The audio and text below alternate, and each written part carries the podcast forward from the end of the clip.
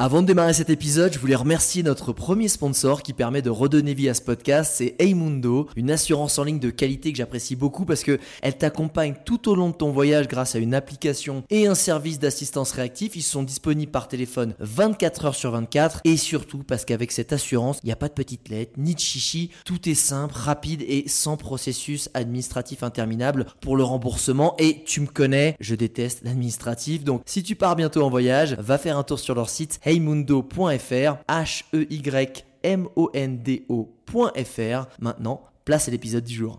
Regarde-moi ça J'ai l'impression de faire la dégustation. Wouh ça c'est de la vue Ah c'est magique cet endroit C'est absolument dément. le spot est juste incroyable. Ça joue vraiment à quelques centimètres. On va s'enfoncer un peu dans la forêt. Oh, ok, bon, ok. Tout le monde est absolument gentil. C'est ça la vie. Bonjour et bienvenue dans ce nouvel épisode de Je t'emmène en voyage. C'est Charlotte au micro et aujourd'hui je t'emmène en Amérique du Sud pour un voyage en solo, sans téléphone, mais avec sac à dos quand même, à pied ou en autostop avec Charlie. Salut Charlie, comment tu vas? Salut Charlotte, eh ben ça va très bien en cette soirée pour moi et cette matinée pour toi. ouais, on a complètement 9 heures de décalage, donc euh, moi je me lève et toi, enfin je me lève non, mais euh, mais moi je me lève et toi euh, tu, tu viens de rentrer du travail, c'est ça? Exactement, ouais, ouais, ouais, un peu envie en décalé, mais ça va, on arrive quand même à, à ça. Oui, oui. Alors aujourd'hui, euh, pour cet épisode, je suis super excitée. Ça a une saveur un petit peu particulière parce qu'il faut savoir que euh, Charlie et moi, on se connaît. Euh, on s'est rencontrés pendant notre année d'au pair, il y a quelques années de ça, donc en 2017-2018. notre année d'au pair aux États-Unis. Donc pour les personnes qui savent pas ce que c'est au pair, c'est une totale immersion dans une famille euh, et donc, en échange de s'occuper de leurs enfants, bah, tout simplement, euh, vous découvrez la culture. Donc, c'est une totale immersion. Charlie, elle, elle a décidé de casser les codes et elle s'est dit bah non, moi j'ai envie de partir en sac à dos euh, avec personne, laissez-moi tranquille, je me casse en Amérique du Sud, solo pipo. Et du coup, bah j'avais, euh, j'étais vraiment excitée de, de t'accueillir aujourd'hui et de partager euh, cette, cette, ce voyage. En fait, on n'en a jamais parlé toutes les deux. Et, euh, et donc voilà, donc j'ai envie un peu, euh, avant d'aller vraiment deep dans ton voyage, euh, j'aimerais bien que tu, que tu nous fasses une petite remise en situation, qu'on soit dans tes baskets de l'avant-voyage, de la Charlie avant de partir, qui est aux États-Unis, prête à, à, partir, quoi, et, et qui a décidé d'aller en Amérique du Sud. C'était un rêve ou un challenge? Prête, j'étais pas du tout prête. C'est devenu un challenge. Je me souviens, alors je sais même plus si c'était. Euh, je pensais que tu étais à cette même soirée, mais je. C'était une soirée où je savais pas quoi faire parce que je voulais rentrer en France faire un BTS tourisme. J'ai pas été prise. Du coup, je me suis dit, oh là là, je crois que j'ai envie de voyager. Euh, L'Amérique latine, c'est vraiment pas loin, sans blague. Euh, c'est le même continent.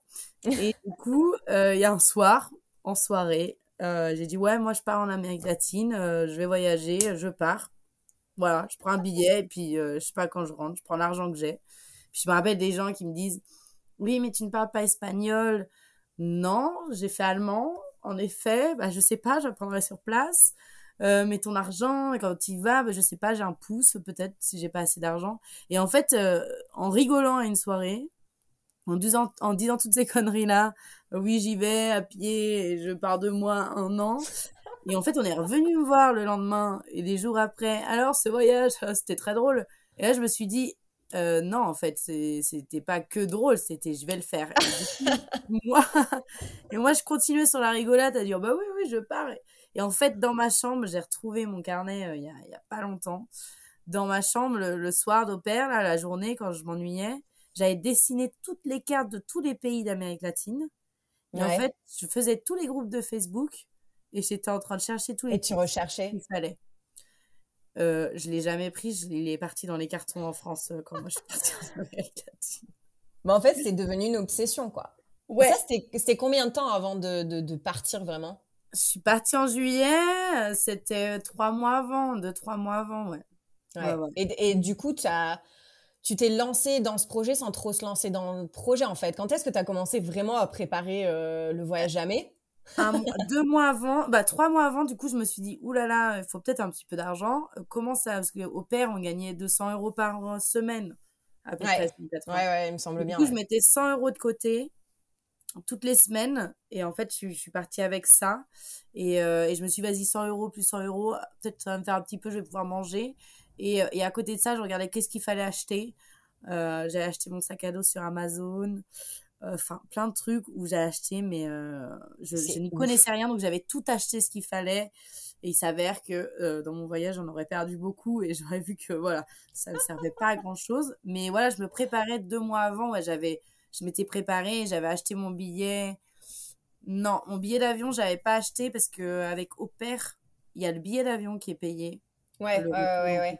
Mmh moi j'avais feinté j'avais pris un billet d'avion pour le Canada. Ouais. Ah, c'est vrai, oui, oui, oui, t'es parti du Canada, ouais, ouais, ouais, ouais. Et du coup, du Canada au Nicaragua, c'était, je cherchais le pays où c'était moins cher pour me rendre, et c'était le Nicaragua. Donc voilà, j'ai pris un billet aller, et j'avais un sac à dos, euh, une tente, enfin même pas un hamac, et euh, je me suis dit, allez, c'est parti. J'avais acheté même pas des chaussures, j'avais acheté, euh, j'avais acheté quoi, une gourde, enfin une lampe torche. C'est ouf, c'est ouf. Mais le pire, c'est que nous, on t'a suivi en fait. On a halluciné euh, de ton voyage. C'est vrai que tu es parti à la route complet. Euh. Mais euh, qu'est-ce que j'allais dire? Du coup, tu ton voyage, ton trip, est-ce que tu l'avais quand même un petit peu planifié avant? Ou vraiment juste tu t'es dit, bah, le moins cher, c'est le Nicaragua, on va commencer par le Nicaragua et on verra la suite? Bah, Je m'étais dit Nicaragua et en fait, j'étais restée en tête que je voulais descendre aller vers le Brésil. Donc j'ai gardé toujours cette optique-là, c'est euh, de finir au Brésil, de finir ce, voyage-là quand ça mhm. s'épuisera au mhm. Brésil.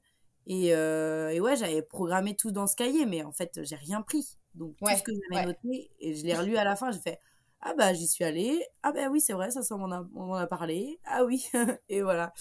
Et donc j'ai regardé, mais il a servi à, c'était je pense pour me préparer psychologiquement, à me dire je ne sais pas où est-ce que je vais, et euh, j'ai envie de le faire, et là, les gens me disent, euh, c'est fou, tu pars, euh, enfin, un peu dans l'inquiétude, mais, mais comment tu peux faire? Mais c'est pas possible de, de partir seul, de pas parler la langue, de ne pas connaître. Et en fait, c'était Limite, ça t'a énervé, en fait. Ouais, ça m'a énervé, clairement. Ça m'a énervé de me dire. Je me suis dit, mais si, en fait, je vais le faire. Et je me rappelle quand je suis partie, où les gens, ah oui, mais tu pars vraiment. Ouais. Oui, oui, oui. La meuf, euh, la meuf, elle en veut, elle en a, quoi. ah ouais, je me souviens de cet aéroport-là, mais tu parles là. Oui, oui, mais même moi, je réalisais pas encore. J'avais ces deux gros sacs là, j'avais presque 30 kilos, mais c'est n'importe quoi. Je, te je revois encore la, photo de toi au départ avec, euh, avec les filles, euh, prête à partir. On se disait tous, mais qu'est-ce qu'elle fait, quoi? Il y a que Charlie pour faire ça, c'est sûr. Et moi, je me posais la même question. Hein. Je me disais, mais qu'est-ce que je fais, quoi? Je, je pars vraiment là. Et, euh, et ouais, ouais, j'ai, je sais pas, je pense que j'ai toujours eu ce truc d'aller voyager. Mais bizarrement, je, euh, je me disais jamais qu'il fallait que je voyage. C'est, j'ai pris l'initiative de partir voyager, mais je sentais pas avant, j'ai un besoin de voyager autour du monde. C'est en y allant que je, me suis dit, ah ouais, en fait, j'ai ce besoin-là. Ouais, c'est les États-Unis qui, t'a fait vraiment euh, découvrir cet échange culturel et ah cette envie, en fait, d'aller encore plus loin, quoi. Complètement. Mais là, c'était du coup, c'était vraiment une expérience différente de d'opère parce que tu passes d'un confort à vraiment un côté euh, restreint niveau confort, j'ai envie de te dire. À part ton sac à dos, t'as rien d'autre. Et du coup, tu arrives, euh, au Nicaragua. C'est quoi la, première sensation que, que tu as quand, quand tu es arrivé? Alors déjà, attends, avant de d'expliquer, avant de, de, partir vraiment dans, dans le deep de, du voyage, est-ce que euh, tu peux nous expliquer un petit peu sur la carte euh, le Nicaragua, c'est où pour les personnes qui n'arrivent pas forcément à se situer au niveau de l'Amérique du Sud euh, Alors du coup, euh, le Nicaragua, parce que l'Amérique du Sud commence à partir du, de la Colombie. Mhm. Et au-dessus de l'Amérique du Sud, on a l'Amérique centrale et l'Amérique du Nord qui finit au Mexique. Ouais, ouais, ouais, Et du coup, toute l'Amérique centrale et l'Amérique du Sud, c'est l'Amérique latine. Et le, le Nicaragua, c'est au-dessus du Costa Rica. Mm-hmm. Entre le Guatemala, El Salvador et. Euh, et euh, non. El Salvador, Honduras dans le nord. Ouais. Euh, on a Nicaragua et en dessous, il y a le Costa Rica. Ouais, c'est le petit. En fait, c'est. Quand tu vois sur la map, c'est le petit lien, en fait, entre l'Amérique centrale et l'Amérique du Sud, quoi. Exactement, c'est ça. Donc, tu arrives là, c'est ouf C'est Mais déjà, j'arrive là. Il faut savoir que je ne. Euh, tu connaissais rien je, ne savais même pas que ce, ce pays existait quand j'ai pris le billet d'avion. Il n'était pas sur ma carte du monde. C'était Nicaragua C'est quoi ce pays? Ça, ça, existe. Et euh, quand je suis arrivée, mais en fait, euh, du coup, je suis allée au Canada. Et là, au Canada, moi, je suis partie comme ça, en Amérique latine. Je, vais avec un sac à dos et puis on verra bien ce qui se passe. Arrivé au Canada, le soir de la, c'était le soir de la Coupe du Monde 2018, là où les Français ont gagné. Je me mets à parler avec quelqu'un, ce qui déjà, d'ailleurs, une coïncidence improbable, mais je pense que voilà, je pense qu'on rencontre pas les gens par hasard. Et en fait, j'ai rencontré cette personne et je lui dis ouais, je vais au Nicaragua. Enfin, moi, je connaissais pas du tout. Le gars, il me dit, j'y suis allé. Je dis, ah, incroyable.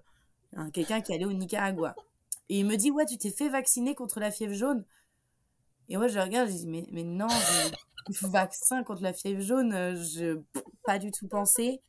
Et il me dit, c'est quoi ton trajet? Je dis, bah, j'ai un arrêt au Panama et après, je repars euh, direct dans la foulée. Il me dit, ne sors pas de l'aéroport au Panama parce que c'est un pays où tu peux choper la, fièvre jaune. La fièvre jaune. Au Nicaragua, oh tu vas pas pouvoir rentrer parce que tu n'as pas le vaccin. Et là, j'étais là. Ok, et sinon, il se passe quoi? Bah, retour en arrière, tu rentres chez toi. Et j'étais là, euh, mais là, je pars demain. Donc, en fait, c'est bien, on va apprendre les choses à ne pas faire avec cet ah. Ah, vraiment, parce que les vaccins, maintenant, moi, je, je, fais attention. Je vais regarder aussi euh, l'administratif, qu'est-ce qu'il y a besoin, parce que je suis vraiment partie euh, à la Hologen, quoi. Enfin, avec mon sac à dos et puis on y va. Mais ça se mmh passe pas comme ça. Et euh, du coup, j'ai bien flippé et j'ai suivi ses conseils. Donc, ce qui fait que pendant 24 heures, je, n'ai pas, je ne suis pas sortie. Je n'ai pas respiré de l'air extérieur. Je suis restée euh, cloîtrée dans, dans ces aéroports, entre les avions et les aéroports. Et arrive au Nicaragua, j'avais ce flip là de, de, passer la douane sans cette ah jaune. Je mmh ça passe, ça passe pas. Je vois les, les médecins de la douane nickel, il y a rien. Et là, je, vois le gars qui dit hola, hola. Moi, je parlais pas un mot espagnol. Et là, je, vois, il me demande mon passeport, il me demande un dollar. il me restait un dollar, je lui donne un dollar. Je lui sais pas, donne-moi l'air qui est en face, là dehors. Et il me dit euh, bienvenido in Nicaragua. Et là, à ce moment-là, tout le stress est tombé et en même temps, un nouveau stress est venu. Et là, je me suis dit, je fais quoi? Qu'est-ce que je fais ici? Là, je suis au Nicaragua. Là, je, je, suis arrivée au Nicaragua. Je parle pas un mot. Tout le monde m'a sauté dessus. Les taxis, on est là, on est là. Et moi, j'étais, je fais quoi? Je fais quoi là? Pourquoi je suis pas rentrée euh, en France comme tout le monde? Et euh, il faut, savoir aussi qu'à ce moment-là, c'était la guerre civile au Nicaragua. Super Super, l'ambiance ouf. Premier voyage en solo road trip, euh, bah allez, pourquoi pas, allons dans un, dans un pays où il y a la guerre civile. Quelle bonne idée. non, mais surtout qu'on m'a appelé, le, le, comment on dit, la compagnie aérienne m'avait appelé en amont. Je me rappelle, j'emmenais, euh, bah, quand j'étais au père, j'emmenais Coco, ma petite, euh, à la gymnastique. On m'appelle en français, en français, en anglais, mais avec un accent français. Donc, dit oui, c'est pour votre vol pour le Nicaragua. En fait, c'est un pays euh, qui est en guerre civile. L'avion va partir, mais on peut vous rembourser. Moi, je lui dis, mais j'ai pas pris d'annulation. Euh. Non, non, non, on rembourse tout le monde. Ouais, c'est vraiment, on veut pas prendre de risques. Exactement. Et du coup, moi, j'étais là, euh, est-ce que je peux avoir quelques jours pour décider quand même? Là, je me suis dit, mais non, non, non. Et en fait, ce que j'ai fait, c'est qu'en effet, dans l'actualité, c'était bah, c'est un pays, c'était un pays en guerre civile, hein, c'est sûr. Et en fait, j'ai été sur les groupes Facebook euh, du Nicaragua, où les gens euh, vivent là-bas. Et ce que j'ai fait, c'est que j'ai été posé la question. Voilà, j'aurais dit, moi, j'arrive au Nicaragua, j'ai envie de venir. Comment c'est la situation vraiment dedans, euh, vous qui y êtes? Et en fait, on m'a pas démotivé. On a beaucoup été à me dire, bah, reste pas dans la capitale, descends dans le sud. nous, on n'a plus personne qui vient là, tout le monde part. Et en fait, ce serait une grande joie qu'il y ait des gens qui puissent venir moi je viens te chercher en voiture, viens ici, moi je te loge et ici vraiment c'est sécure où je suis. Donc je me suis dit je j'annule pas, je pars et je fais en sorte de partir de la capitale dès que j'arrive en fait. Ouais. Ton premier instinct en fait ça a été au lieu de te de t'overwhelm, de, de, te stresser avec euh, ce que dire les médias, parce que souvent les médias, ils extrapolent énormément, même s'il y a ah quand même euh, un fait qui est réel, il y a quand même une guerre civile. Mais tu t'es dit, attends, moi je vais quand même parler à, à des personnes qui vivent là-bas, parce que sait-on jamais, peut-être que en fait, je peux quand même y aller, quoi. T'avais vraiment, en fait, inconsciemment, t'avais vraiment pas envie d'abandonner ce, ce, projet, quoi. Exactement. Exactement. Et j'avais envie de savoir vraiment euh, sur quoi me focaliser, ce que, quelle était la, la, la réalité? C'est comme il va se passer quelque chose, euh, moi là-bas, j'étais en Amérique latine, il y avait les, les gilets jaunes ouais. à un moment donné, et du coup, en fait, euh, bah, ce qu'on voyait sur les médias, on a l'impression que c'était la France entière qui était sous les balles, que tout était pillé, que c'était une grosse catastrophe, alors qu'en fait, il y a des endroits en France où ça l'était pas.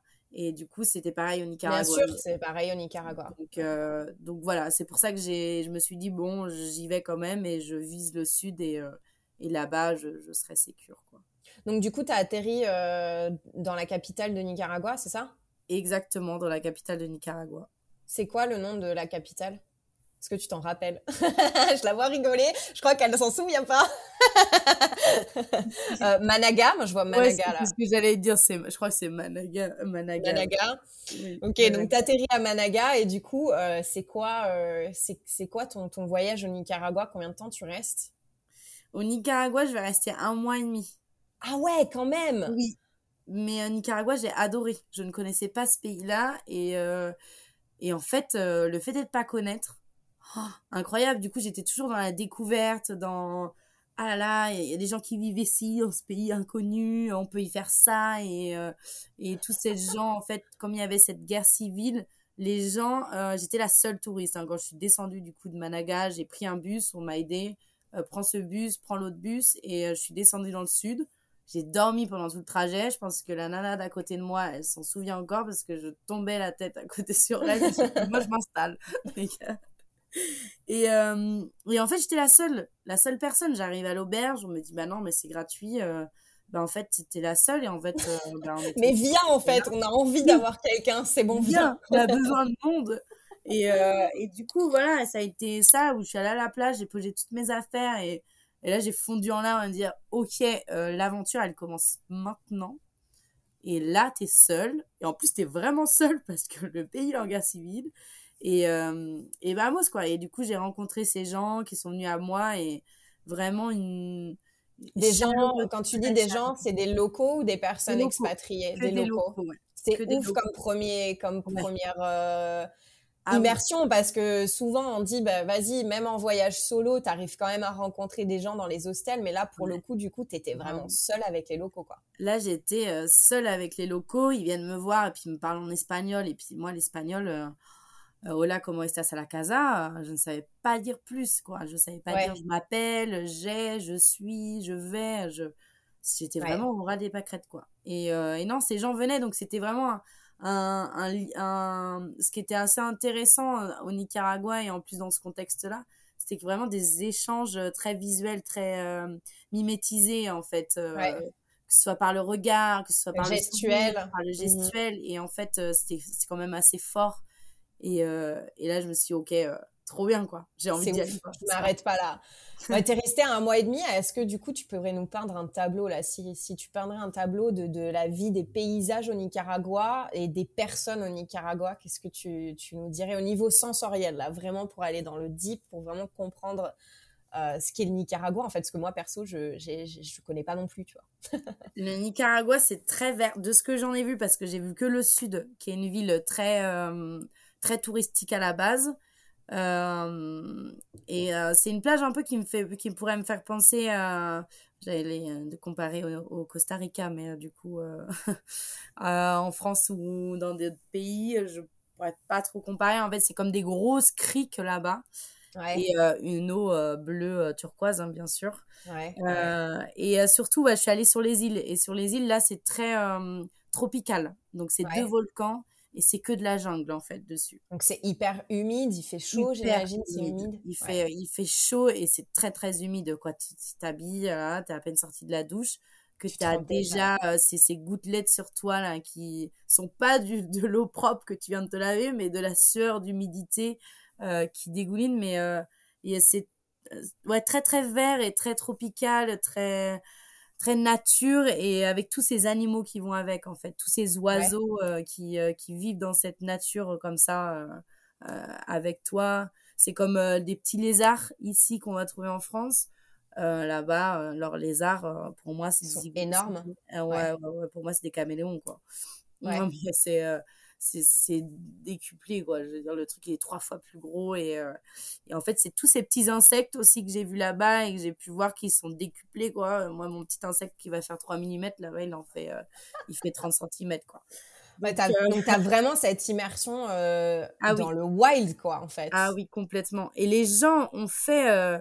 J'ai rencontré des gens aussi qui m'ont fait m'immerger dans, dans cette nature-là, dans, dans ces paysages-là, à m'emmener dans des, sur des plages, à m'emmener où il y a des spots de surf, de pouvoir un peu euh, surfer les vagues qu'il y a là-bas, de, de m'emmener en haut du, du, volcan, des volcans qu'il y avait.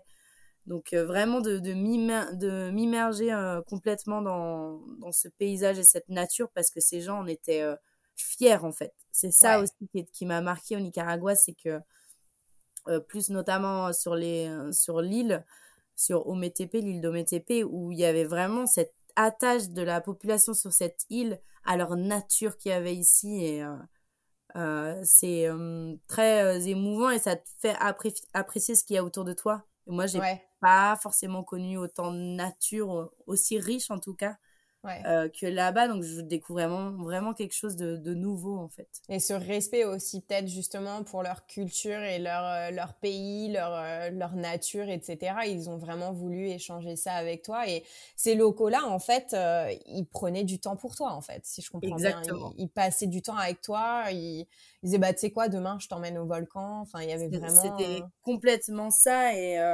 parce qu'il y avait ce, ce fait de, on me remerciait nombre de fois, euh, pour le fait d'être venu dans leur pays malgré la situation. C'est trop beau. Et, euh, et, du coup, il y avait ces échanges. Je pense que j'ai eu une chance dans le malheur du pays euh, d'avoir vécu tout ça parce que, bah, parce que j'ai osé venir dans un pays en guerre civile et que n'avait plus d'argent parce que tout le monde partait, plus personne ne voulait venir et c'est un pays qui marche avec le tourisme. et puis les gens ne peuvent plus travailler, donc du coup ils partent ailleurs. Et vraiment, c'était une situation euh, dans laquelle j'aimerais pas me retrouver. Et en fait, je leur amenais un petit peu ce côté-là de euh, respiration, ouais, exactement, de, voilà, de souffle quoi, de second souffle, faire oublier un peu ce qui se passait et de penser à autre chose. Et, vas-y, bah viens, je te fais découvrir mon pays en fait.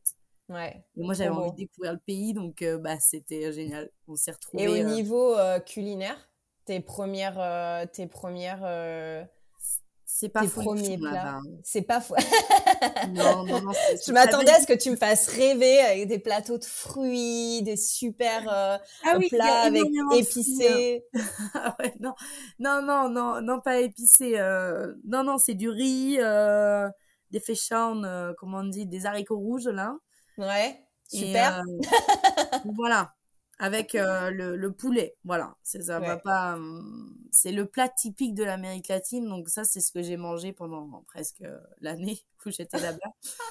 euh, ouais, ouais. Et euh, si par contre il y avait énormément de fruits, et ce que je trouvais ouf, c'était la diversité des fruits. Bah, ce qui était ananas, alors, je mangeais beaucoup d'ananas là-bas, j'adorais ça. Mais euh, tous les fruits, alors là j'essaie de me remémorer d'autres fruits, mais l'ananas, je sais que c'est le fruit que je mangeais tout le temps. Mais euh, il y a, au niveau du goût de l'ananas, rien à voir avec le goût de ah l'ananas en France. Rien à voir. Ah rien. C'est comme la noix de coco d'ailleurs. J'ai découvert la noix de coco euh, bah, au, Costa Rica. Je pense que c'était pas très longtemps après parce que moi je n'aime pas la noix de coco. Et arriver sur la plage, hop, ouvrir la noix de coco, aller on goûte. Avec les avec les locaux, etc. Trop mais, bien. Oui. Et du coup, tu te dis, bon, allez, je goûte, mais j'aime pas ça. Mais non, en fait, ça n'a rien à voir. C'est super bon, la noix de coco qui vient juste de tomber de l'arbre le goût de la noix de coco, le jus de la noix de coco n'a rien à voir avec celui qu'on peut acheter euh, qu'on peut acheter en boîte. Et là, en fait, j'ai redécouvert plein de choses, euh, bah, culinairement parlant, notamment pour les fruits, où il y avait tellement une saveur qui était présente parce que tout est tout est local, tout est dans les jardins de, de la famille. Donc en fait, il n'y a, pas grosse euh, ces grosses agricultures qui sont là et t'achètes tout au marché. C'est les familles qui viennent vendre, donc tu sais ce que tu manges en fait. Et là, euh, vraiment, tu sens la différence. Ouais, au niveau des fruits, là, oui, je l'ai bien senti. Bon, après, le riz, euh, riz féchant, euh, voilà. Platanos, les platanos aussi, les platanos salés, grillés. Ça, super bon. Les platanos, c'est c'est quoi? Les bananes. C'est les, ce que j'allais te dire, les bananes, ouais. Les bananes plantées, je sais plus comment les, on dit. Les plantains.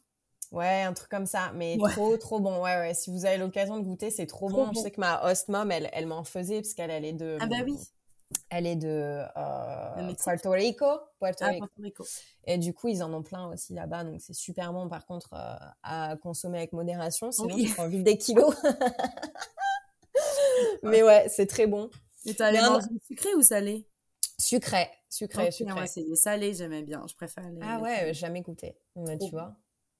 Mais là, en fait, euh, j'ai envie de marquer un point sur ce que tu es en train de me décrire parce que vous la voyez pas, mais elle a le smile jusqu'aux oreilles de parler de ces petits moments, en fait, de, simplicité de la vie. Et euh, j'ai envie quand même d'amener un point sur ce sujet-là, c'est que tu es parti, euh, quand je dis sans téléphone, tu es parti sans téléphone, tu n'avais pas de carte SIM, hein, c'est bien ça? Mm. Donc en fait... pour l'appareil photo t'avais pas, ouais, voilà, t'avais pas de, de, de, de parasites au niveau euh, internet et tout ça, réseau social, machin, euh, pour euh, venir interférer dans ce, ce voyage. Donc, t'étais vraiment recentré, focus sur les petits instants, quoi. J'étais en immersion totale. Mais même avec, du coup, même dans la vie tous les jours, maintenant, je sais que j'ai beaucoup changé vis-à-vis -vis de mon téléphone où ah, c'est pas parce qu'il y a un moment de blanc avec des gens ou moi toute seule j'attends un bus que je dois forcément prendre mon téléphone. Et du coup, je suis plus venue à bah, regarder autour de moi euh, ce mmh. qui s'y passe et, euh, et, pourquoi pas échanger avec quelqu'un en fait. Ouais. Et donc là, euh, et donc là, du coup, pour parler du coup de ces échanges, etc., tu passes un mois, un mois et demi au Nicaragua, et là, ça y est, parti, euh, tu, décides de bouger du Nicaragua. Euh, et du coup, tu arrives au Costa Rica. C'est ça comment tu, comment tu voyages? Tu voyages en bus? Euh, Non, non, non, je j'ai pas d'argent. ah, ah, ben oui, ben, ben oui. Madame n'a pas d'argent, c'est vrai. J'avais calculé à peu près, je, je, comptais vivre pour 10 euros par jour. Dans des pays, c'est possible, dans d'autres, moins. 10 euros par jour au Nicaragua, je suis large, je peux vivre 3 jours. Euh, et non, pour aller au Costa Rica, non, non, euh, autostop. Voilà, j'ai pris le pli de me dire, euh, en fait, là, il faut que je voyage avec mon pouce et mon sourire. Et puis. Putain, c'est culotté quand même. Hein. C'est culotté. Est-ce que tu t'es senti. jamais fait d'autostop de, ma vie. Et le premier autostop, c'est. C'était bah, quoi? nickel, hein, trop bien. On est au Costa Rica. J'étais derrière un truck. Euh, et voilà, il pleuvait. À la Pékin Express. voilà, exactement. Je suis vraiment plus dans Pékin Express parce que. Mais oui, oui, oui, mais c'était incroyable ce moment, ouais. C'est un Français qui, qui, passait la frontière pour. En plus, un Français, quoi. Ouais. Passer la frontière pour euh, rester au Nicaragua. Enfin, il y, a, des, des visas. Ouais, il faisait les schmilblick, ouais. Bien mhm. sûr. Et du coup, euh, du coup, je passais avec lui euh, dans son truck. Puis après, j'ai passé la, frontière à pied. oh là là. Et du coup, Costa Rica, est-ce que c'est un changement d'ambiance total? Est-ce que ça ressemble euh, au Nicaragua? Combien de temps t'es resté là-bas? Je, ne suis pas restée longtemps. c'est un changement total du Nicaragua, en effet. c'est super beau. Il y a une nature qui est là. Il y a une présence. Alors déjà au Nicaragua, je l'avais ressenti pour la parce que c'était nouveau pour moi. Mais alors là, au Costa Rica, pour avoir voyagé plus longtemps et avoir une possibilité d'aller voyager dans plus d'endroits euh, mmh. dans un pays, euh, la faune et la flore, c'est incroyable. C'est des parcs sur parcs et c'est tout est naturel. L'homme y met très peu la main ou en tout cas c'est très propre. Et, euh, et, ça te permet d'avoir des, des, magnifiques plages euh, avec du, sable blanc et des eaux turquoises et à côté les, la faune tropicale qui tombe sur cette plage-là avec tous ces, ces, ces, petits singes, ces, ces paresseux qui sont là, ces, ces grenouilles multicolores. Euh, enfin, c'est incroyable la faune et flore qu'il y a. Maintenant, j'ai pas forcément de bons souvenirs de, de, de partage. Ouais. Enfin, c'est pas le pays qui m'a marqué euh, dans les rencontres, si ce n'est une rencontre euh, quand je, je, travaillais aussi en tant que woofing. Je travaillais euh, dans, ça veut dire dans les auberges de jeunesse ou dans des fermes en échange mmh d'un lit et, et, à manger. Et je me souviens dans cette auberge de jeunesse où j'aidais pour refaire les chambres quand les, les gens partaient. Et, à côté, il y avait ce petit enfant qui, était là. Il avait trois ans, je pense, parce qu'on n'arrivait pas à communiquer ensemble et on communiquait juste par un jeu de cartes. et, par des sourires en fait. Et, et, je me rappelle avoir passé ces deux semaines avec lui. Et ça, c'est le souvenir d'une rencontre. Il a trois ans, j'en avais 21 ans à l'époque, et ça a été incroyable. Il m'a, j'avais du mal avec ce pays-là parce que à un moment donné, j'ai voyagé avec un, un pote un, petit peu là au début du Costa Rica. Et en fait, il s'est fait tout voler. Les papiers, le portable, tout. Oh là là, la loose. Et là, là, c'est la galère là. ouais, ouais. Là déjà, tu te, tu te sens plus trop en confiance en fait avec le pays. Ouais. Bien sûr, ouais. Et du coup, tu, ça t'énerve un peu, mais bon, tu te dis que c'est un peu la, voilà. ça peut arriver partout, voilà, surtout en Amérique du Sud, malheureusement, quoi. Exactement. Donc du coup, tu fais tout ce qu'il faut faire, mais euh, bah, un peu compliqué, quoi. Et, moins, je pense que j'ai été habituée du coup à ces gens qui venaient vers moi au Nicaragua, euh, cette chaleur qu'ils pouvaient me trans, euh, transmettre.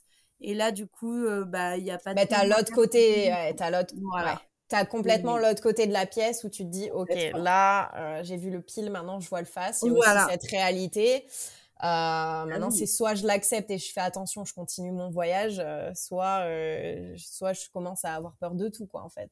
C'est exactement ça. Du coup, je me suis dit, bon, ça arrive, mais je, je, pense que je manquais un petit peu de ce, ce, lien que je pouvais avoir au Nicaragua et que j'ai retrouvé du coup avec ce, ce, petit trois ans qui m'a fait en fait euh, passer au-dessus de, d'être là et de me dire là j'ai, envie de bouger. Et en même temps il me faisait apprécier quelque chose que j'arrivais pas à apprécier et, et, on avait trouvé ce jeu de cartes où on savait pas se parler. Et du coup en, juste en se, en se regardant on avait euh, trouvé une simple règle quoi donc, Trop drôle, mais c'est excellent. Le même chiffre, quelqu'un avait un ou deux commençait à réagir et du coup l'autre avait compris que si ça nous arrivait une prochaine fois, il fallait réagir de telle manière.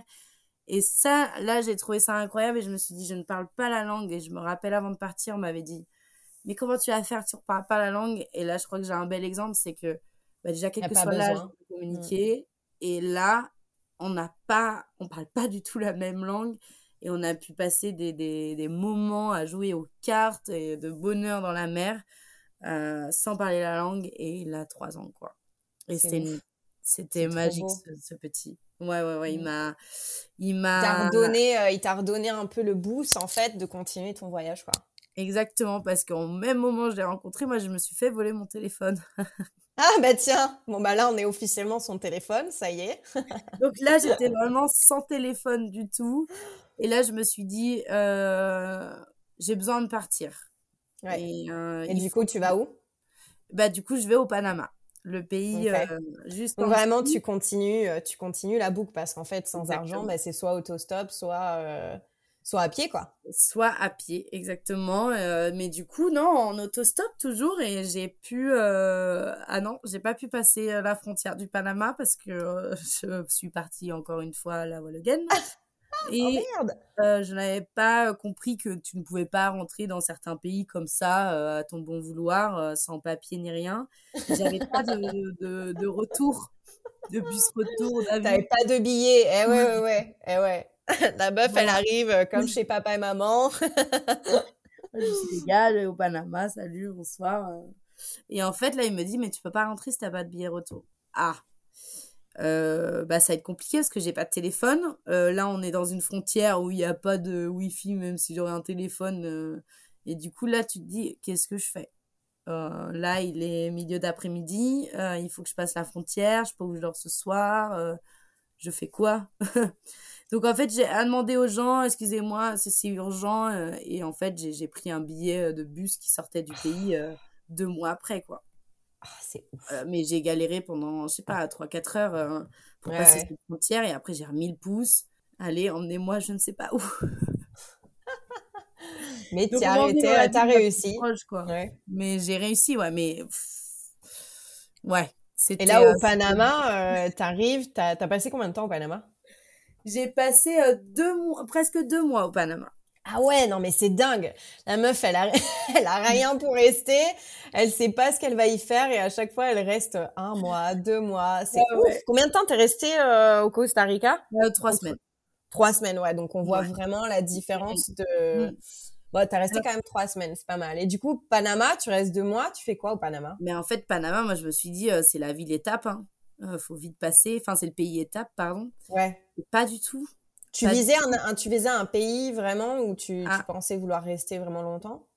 En fait, j'y connaissais rien du tout à l'Amérique latine. tous les pays que je n'y connaissais moins, par exemple le, Costa Rica, le Pérou, j'en ai entendu parler, le Brésil, me suis dit, ah ouais, euh, je vais adorer. Et en fait, les pays où j'ai le plus aimé, c'est les pays où je m'y attendais pas. Où tu pensais pas. Par Nicaragua, Panama, j'ai été étonnée. Euh, j'ai été vraiment étonnée parce que euh, je voyais les gros buildings, Panama, voilà, c'est en fait, je voyais que la capitale. Et non, à côté, il y a encore cette grande nature, ces volcans euh, que j'ai découverts, euh, ces rencontres que j'ai fait euh, des gens hors de la, de la capitale qui étaient aussi incroyables en autostop, à m'emmener chez eux, dans leur famille, à me présenter aux gens. Regardez, j'ai trouvé une Française sur la route. C'est ouf. ce qui donnait quelque chose d'incroyable, ouais. Et qui m'a pris, je, je sais pas, ça, ça bug un peu, non? Ouais, attends, on met un, blanc comme ça, on reprend, vas-y. Mais du coup, c'était ouf le Panama alors. Ouais, et j'ai là j'ai eu une prise de conscience euh, au niveau de mon impact environnemental.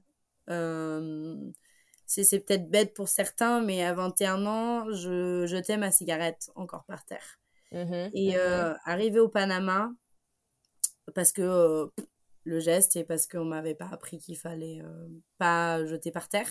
En tout cas, pourquoi ne pas jeter par terre? Et en fait, au Panama, j'ai j'ai eu là une grosse prise de conscience. Un électrochoc. Ah oui, euh, complet et qui aujourd'hui d'ailleurs m'a énormément ouvert les yeux sur beaucoup de choses et je, fais les choses en sorte que. Mais de voir cette pollution euh, qui est là et qui est visible et de marcher sur ces pollutions parce que c'est des trottoirs de pollution dans la capitale euh, ouais, j'ai eu une prise de conscience et euh, du, ouais, c'est ouf parce qu'en fait, nous, dans notre pays, en France, même aux États-Unis, c'est vrai que on, pollue. Hein, on a énormément de gens, enfin, euh, qui, qui, qui, jettent leurs clopes sur le trottoir, etc. Mais c'est vrai qu'on a des gens qui les ramassent en fait. Mm. Et on a un peu ce côté caché en fait hein, de nos de, de, notre pollution que nous on pollue. Euh, et là, en fait, tu arrives dans des pays, c'est pas leur premier souci, en fait, mmh, la mmh. pollution. Donc là, tu vois vraiment euh, l'arrière du décor, quoi. L'impact que l'humain a sur la nature. Exactement. Et c'est là où je me suis dit, mais en fait, tu... et j'ai pris conscience de cette cigarette que je jetais et, euh, et pris conscience de, beaucoup de choses, en fait, à ce moment-là. Et là, il y a eu un gros déclic, électrochoc, comme tu peux dire, de, de prise de conscience au niveau environnemental et euh, l'impact qu'on peut avoir nous l'humain quoi. De le voir de mes propres yeux ouais, j'ai été choquée ouais. Donc Panama euh, Panama très très très pollué mais quand même beaucoup de nature beaucoup de, ah choses magnifiques est-ce que les parcs ils étaient aussi un peu comme le Costa Rica pas forcément touchés par l'humain ou est-ce que là c'était beaucoup plus touristique il y avait quand même t'avais tu commences à, rentrer dans des pays où tu vois d'autres personnes d'autres pays ou euh, comment ça se passe? Là, je commence à rentrer dans un pays euh, qui devient un peu plus euh, international, le Panama. En tout cas, moi, je l'ai ressenti comme ça. Après, il y en a qui pourraient. Je pense que tout discours peut être différent, mais moi, je l'ai ressenti comme ça, un peu plus international. Et j'ai pas fait tant de parcs comme j'ai pu en faire au Costa Rica ou au Nicaragua j'ai été dans cette vallée d'Anton, qui est une vallée en volcan. D'ailleurs, il n'y a pas longtemps, à l'aéroport, je parlais avec une nana qui venait du Panama. Elle n'était pas au courant de ce lieu. Je lui ai dit, mais dans ton pays, va, parce que c'est un volcan et en fait, tu peux marcher sur toutes les crêtes. C'est pas très connu et euh, c'est juste incroyable. Et là, en effet, la nature, elle est bien présente et, euh, et cette pollution, elle n'est pas là. Parce que les gens ici veulent la préserver et euh, font en sorte de, de garder ces, ces volcans beaux et, et plein de nature en fait. Ouais, donc Panama, Panama, tu recommandes à fond quoi. Je recommande à fond, ouais, ouais, étonné, ouais, mais il faut y aller, c'est sympa, hein. il y a des choses belles à voir et des gens, des gens chaleureux aussi là-bas. Ouais, là tu retrouves vraiment ce côté chaleureux que tu as eu au Nicaragua où les gens sont vraiment super contents de t'accueillir en fait. Exactement. Comme à ce moment-là au Panama, du coup, je cherchais à aller au Colombie Ouais. Et en fait, en Colombie, à pied, tu peux pas aller en Colombie parce que c'est la, la, grosse forêt là entre l'Amérique centrale et l'Amérique du Sud. Je sais plus comment elle s'appelle, mais c'est la jungle. C'est Là, tu rentres, tu mets un pied dedans. Je me demande si Green Bedancourt, elle c'était pas dans cette euh, jungle-là qu'elle avait été. Euh. Ouais, ouais, c'est ce que j'allais te dire. Là, tu commences à rentrer en Amérique du Sud. Ça y est, tu vas pour aller en Colombie. Là, la Colombie, bon, euh, on a beau pas forcément connaître l'Amérique du Sud, on connaît quand même les stéréotypes de Pablo Escobar, le trafic. donc, j'imagine que pour rentrer en Colombie, euh, ben, on doit quand même avoir quand même des, des, des sécurités, etc. Comment comment t'as fait du coup? Ouais ouais des sécurités oui bah moi pareil hein, mon voyage c'est à la Wall again. ouais. en fait c'est plutôt euh, je, je, je, me souviens de, de, ma de ma maman qui euh, qui me dit mais là tu elle devait avoir peur même ouais. en autostop à pied en Colombie et, et toujours ces deux mots FARC et et narcotrafiquant. Et du coup, je dis, ah oui, euh, oui, oui, je continue dans, dans, dans cette lancée-là et, euh, et on, verra bien s'il faut que je, je, fasse attention. Je, je ferai, peut-être, je vais changer mon voyage, mais pour le moment, euh, continuons comme ça. Donc, j'ai voulu prendre un bateau au Panama pour aller en Colombie. Euh, j'ai trouvé un Américain qui m'a appris à naviguer sur le canal du Panama, comme ça. La meuf a des histoires, on pourrait passer des heures à en parler bon, je suis pas partie avec lui finalement, mais il m'a quand même appris parce qu'il avait un problème au moteur et ça voulait dire que je restais. Il y a des choses aussi où euh, j'ai pas de programme, mais là il fallait que je choisisse entre rester un mois de plus au Panama ou avancer. Donc financièrement parlant, un mois de plus au Panama, euh, c'est comme les, dollars là-bas, donc on est 10 euh, euros par jour, c'est ric-rac. et puis pour faire cette traversée en bateau, donc au final j'y suis allée en avion. Donc mmh en Colombie, et là je suis arrivée en Colombie. Et euh, j'ai direct été sur la côte. Et là, la Colombie, euh, moi, je pourrais en parler pendant des heures, en effet, parce que euh, ça a été le pays le plus... tous les pays ont été magnifiques, hein, mais alors celui-ci, ça a été un, un coup de cœur monumental. Ouais, t'es tombée amoureuse, ouais. Oh, complètement, ouais, ouais, ouais. Que partout, parce que... Et je pense plus parce que mes parents ont, ont eu cette peur de ce pays-là. Et en fait, je leur ai montré tout le contraire de ce pays-là. Et, mmh euh, et aujourd'hui, mes parents sont euh, d'un autre côté à, à, regarder mes voyages et à se dire mais c'est où qu'on va? Et d'être plus dans cette appréhension où est-ce que tu pars? Attention c'est dangereux. Attention à ça et euh, faire confiance que j'ai pu leur montrer des très belles choses de la Colombie. Pas de narcotrafiquants et pas de FARC bien au contraire. Des gens bienveillants et des gens qui m'ouvraient leurs portes pour que je vienne manger chez eux que je vienne voir comment est leur cuisine euh, que je vienne voir rencontrer leur famille, que voilà, c'était une belle rencontre. Ouais, ouais, ouais. C'est ouf. Et c'est, mais moi, je me rappelle de, de ce moment-là, on s'était, on s'était parlé un peu vite fait par message et tu me disais la, la Colombie, j'adore. Tu étais même restée hyper longtemps, plus Je suis restée jusqu'à la fin du visa, ouais. Je suis restée trois mois, ouais. Trois mois, ouais. C'est ouf. Donc là, tu es déjà à, à, presque six mois de voyage, en fait, en Amérique du Sud pour quelque chose qui devait durer euh, tu savais pas en fait ah, J'étais partie entre deux mois et je sais pas. Ouais. et là, tu es déjà à six mois de voyage. Et ces trois mois, du coup, en Colombie, est-ce que tu peux nous expliquer vraiment, bah, pareil, un petit peu nous peindre euh, ces trois mois de Colombie euh, Qu'est-ce que tu as fait? Est-ce que tu as fait du woofing? Est-ce que tu as, as, fait du, du, de l'autostop aussi, j'imagine, en Colombie? Enfin, Raconte-nous un peu vraiment tes, tes moments marquants de, de, de la Colombie. quoi. Colombie, j'ai fait que de l'autostop que de l'autostop. Et euh, c'est dingue. n'ayant pas de téléphone et euh, n'ayant pas de carte et en étant en autostop, moi ce que je regarde c'est regarder une... donc j'avais quand même toujours j'avais un téléphone mais avec une carte que je téléchargeais. Ouais en offline. Euh, en offline voilà. Et en fait je j'apprenais toujours quand même la carte avant de partir le lendemain matin. J'apprenais le où est-ce que je voulais aller. J'apprenais par cœur les villes où est-ce que je passais et, visuellement la carte, de savoir où est-ce que je partais pour voir si j'allais dans la bonne direction en fait. Quand j'étais en autostop, c'était ma sécurité que j'avais euh, en tant que euh, seule et à aller monter dans des voitures dont je connaissais pas.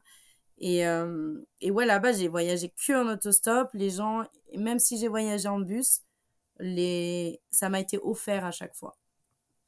Ça m'a été offert soit par le chauffeur ou soit par des gens on m'a dit que c'est très insécurité, enfin, que tu allais dans l'insécurité, Et en fait, les gens me payaient le bus pour que je sois en sécurité. Donc moi, je me suis pas sentie en insécurité là-bas et au contraire, une bienveillance euh, hors norme, comme j'ai jamais rencontré.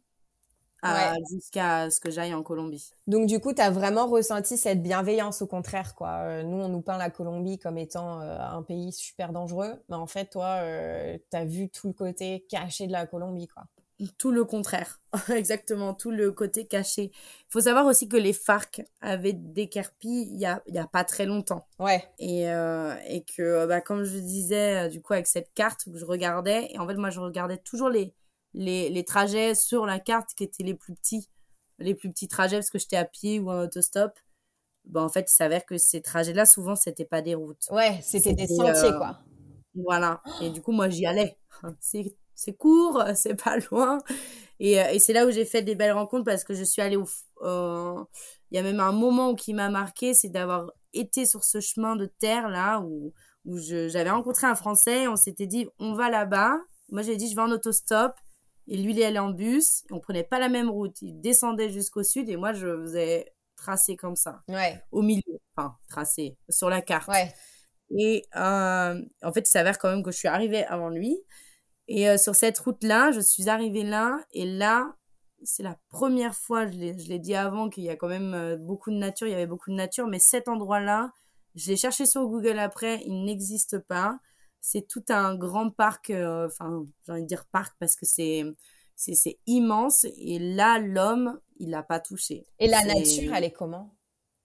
Elle est, en fait, c'est c'est assez, euh, je, ne saurais pas comment expliquer avec les mots parce que tu le vois de tes propres yeux que les choses n'ont pas été faites, que les choses viennent d'ici et qu'en tout cas, euh, c'est tout un climat, toute euh, une vie qui a fait cette nature, mais qu'il n'y a il n'y a pas eu de trace, il n'y a pas une main, il n'y a pas eu de... C'est vierge de l'être humain, quoi. Il y a Ouais, mais ça, c'est quelque chose que tu ressens en le voyant, parce qu'il aurait pu avoir, mais euh, ça a été... Euh, où moi, je l'ai ressenti vraiment, je me suis dit, waouh, euh, là, c'est reculé, le gars ne parlait pas l'espagnol, ne parlait pas ma langue, et en fait, il y a, y a, cette dame qui dévale de la vallée quand j'étais en autostop et qui dit, mais donne ce bout de papier au village d'après pour dire à monsieur euh, oh machin que j'ai son lait qu'il faut qu'il récupère.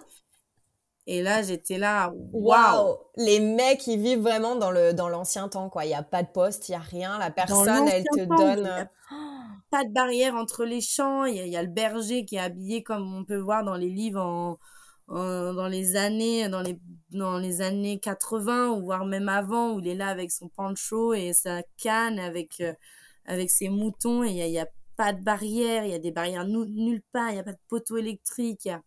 Il y a, cette, cette, route mais encore faut-il savoir que c'est une route quoi. Ouais parce qu'elle est euh, même pas sur la carte quoi tu t'es vraiment. Elle est, pas, elle est sur la carte, mais pas en route. Euh, route. Moi, j'ai vu qu'il y avait un petit sentier. Et du coup, j'ai été là-bas. Il y a une. Euh, je recherche toujours le nom de cette plante et peut-être qu'un jour je la trouverai. C'est, ça ressemble à un ananas. Et en fait, elle se trouve en haute altitude en, en Colombie. Et, euh, et je l'ai vue là-bas, dans cet endroit-là. Et, euh, et j'étais, waouh, il y a ces plantes, c'est comme des gros ananas. Ça a un nom, je j'arrive jamais à retrouver le nom. Euh, et en fait, j'ai découvert, du coup, j'ai cherché sur Internet ce lieu-là. Et ça va jamais trouvé. Deux photos. Ouais. Deux photos euh, parce que c'était un gars euh, colombien. Mais ce lieu-là, parce qu'il était sous l'emprise des FARC, en fait. Est-ce que tu peux rappeler, euh, rappeler pour les personnes qui savent pas euh, ce que c'est les FARC exactement? Alors, euh, les FARC, c'est en... en gros, de toi en tant que voyageuse, comment, comment tu les as vus, les FARC? On va dire comment je les voyais parce que je suis pas assez, assez calée pour pouvoir en parler avec les mots justes et pouvoir les présenter. Donc, moi, comment je les voyais, c'est des personnes qui veulent faire leur politique en fait de leur côté. Mm.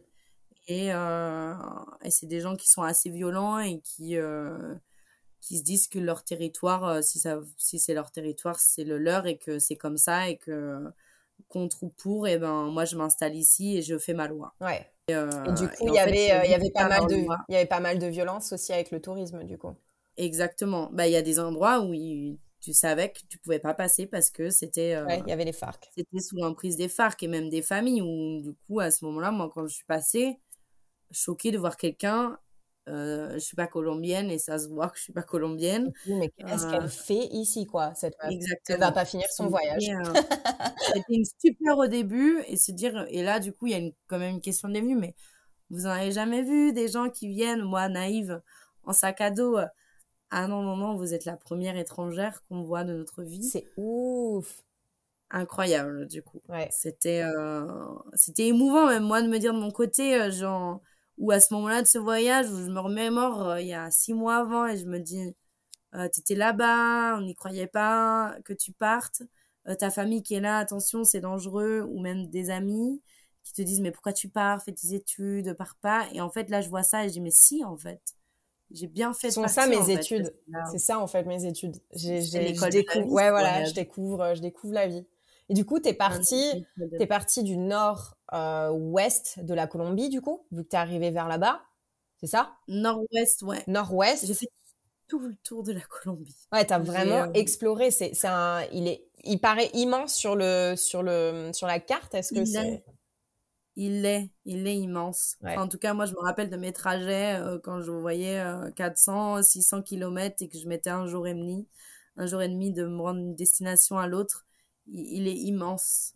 Il est immense et euh, je ne saurais pas, euh, comparé à la France, je ne saurais pas dire, mais moi, je l'ai vu immense de, de par les trajets que j'ai faits et des rencontres que j'ai faites de, par ces trois mois de rencontres et de paysages tout aussi différents et euh, que j'ai pu faire. Et du coup moi il me paraît euh, immense. Et je me dis j'ai j'ai l'impression d'avoir rien vécu de ce pays-là parce qu'il il a encore il a encore trop à offrir ouais. Bien sûr ouais. Trop bien. Et je me tarde à, repartir euh, retrouver les gens que j'ai rencontrés déjà et puis continuer à, à explorer ce magnifique pays.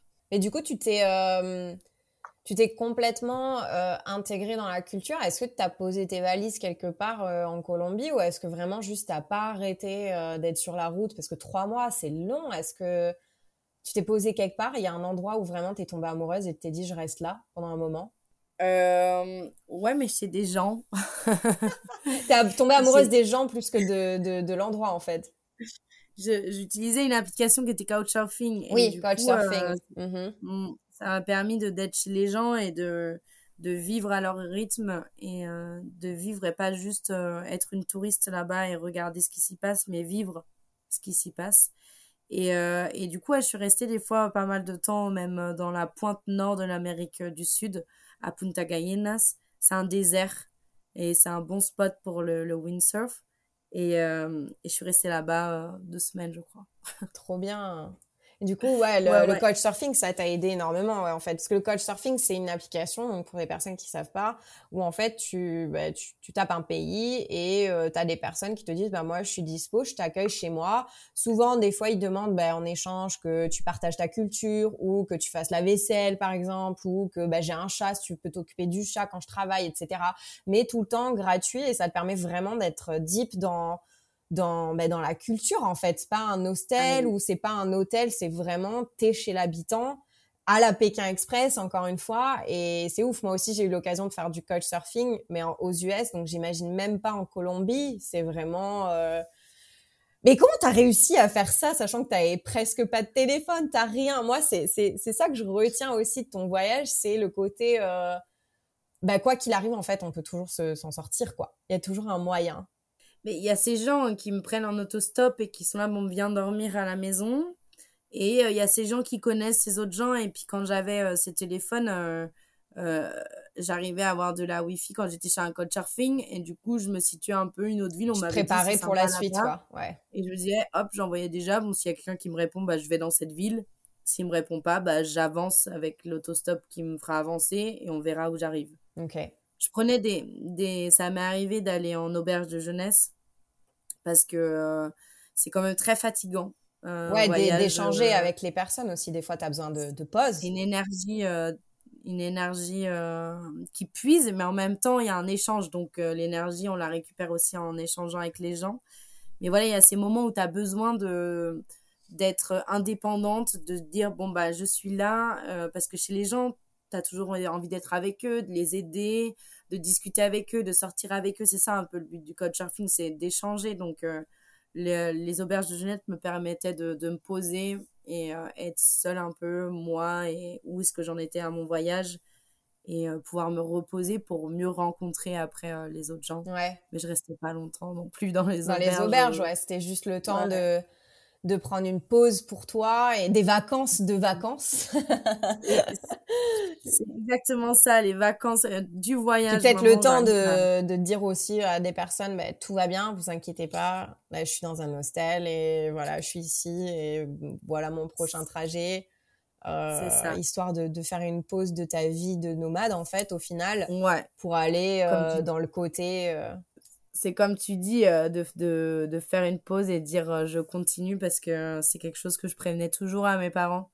Ouais. Et euh, je pense que je leur disais pas pourquoi je les prévenais, mais c'était une sécurité que je faisais. Bien sûr. Et du coup, je, rebondis là-dessus, c'est qu'à chaque fois, je leur disais où est-ce que j'allais et le temps à peu près que ça allait mettre.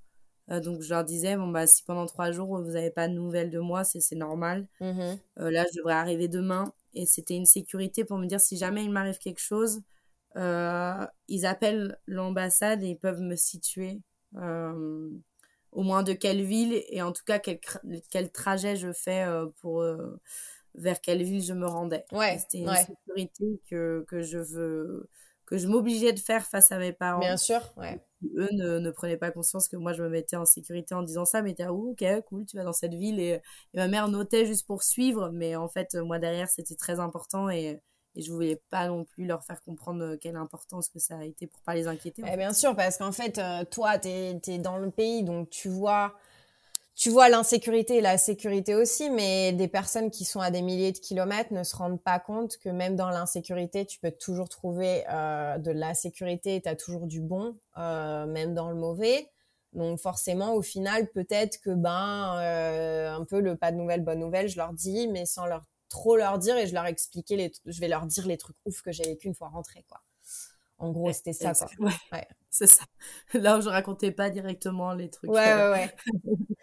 un peu mais parce que aussi ça euh, il y a ce truc où ça sert à rien d'inquiéter les gens qui peuvent rien faire pour toi à ce moment-là en fait. Donc je je il y a des choses où je voulais échanger mais je savais qu'il y avait mes parents et je je sais pas ce que c'est d'être mère et d'être parent mais je pense que mon enfant, même, même en ayant vécu ça, je m'inquiéterais ouais. pour mon enfant. Ah, mais de fou. Et j'avais pas envie. Ouais. Voilà. Oui, puis il y a aussi ce, ce, ce, moment où tu vis tellement de choses que tu, tu sais même pas par où commencer. Même après, euh, dans ton retour, j'imagine que tu... Euh, ça, on en, on en, parlera après, mais tu as ce côté où bah, tu, tu sais même pas par où commencer. Quoi. Limite, tu, tu peux même pas expliquer parce qu'en fait, c'est inexplicable ce que tu vis. Quoi. Et il y a trop de choses, tu saurais pas saurais pas quoi dire. Quoi. Et du coup, là, euh, on, revient, on revient un peu en, en, Colombie. Euh, on, on, se, on se rejoint un petit peu en Colombie. Là, on, on revient. Tu as trois mois de voyage en Colombie. Euh, Est-ce que tu as vécu vraiment des moments euh, qui t'ont fait peur en Colombie ou au final, pas du tout? Si, si. J'ai vécu ouais, des moments. C'était notamment d'ailleurs en Colombie. Ma première mauvaise histoire d'autostop. Euh, je, je, comment dire, je, je faisais de l'autostop et en fait j'ai toujours suivi, je, je sais pas comment on peut appeler ça, si c'est un instinct, mon intuition. Je, je, sentais si je pouvais aller avec les gens. Ouais. J'avais réussi à décrire un peu la, la, façon des gens à se comporter, leur regard, leur façon de parler, à savoir si je pouvais leur faire confiance ou pas. Et là, à ce moment-là, euh, j'avais l'impression qu'il fallait pas que je sois là, il fallait pas que je fasse de l'autostop. Et en même temps, il fallait que j'avance. Ouais. Et du coup, j'ai voulu passer au-dessus de cette intuition. Et je me suis dit, non, il faut que j'avance. Euh, allez, à un moment donné, stop. Ouais. Et euh, en fait, j'avais toujours pas compris que je suivais quand même une intuition, en fait, jusque-là.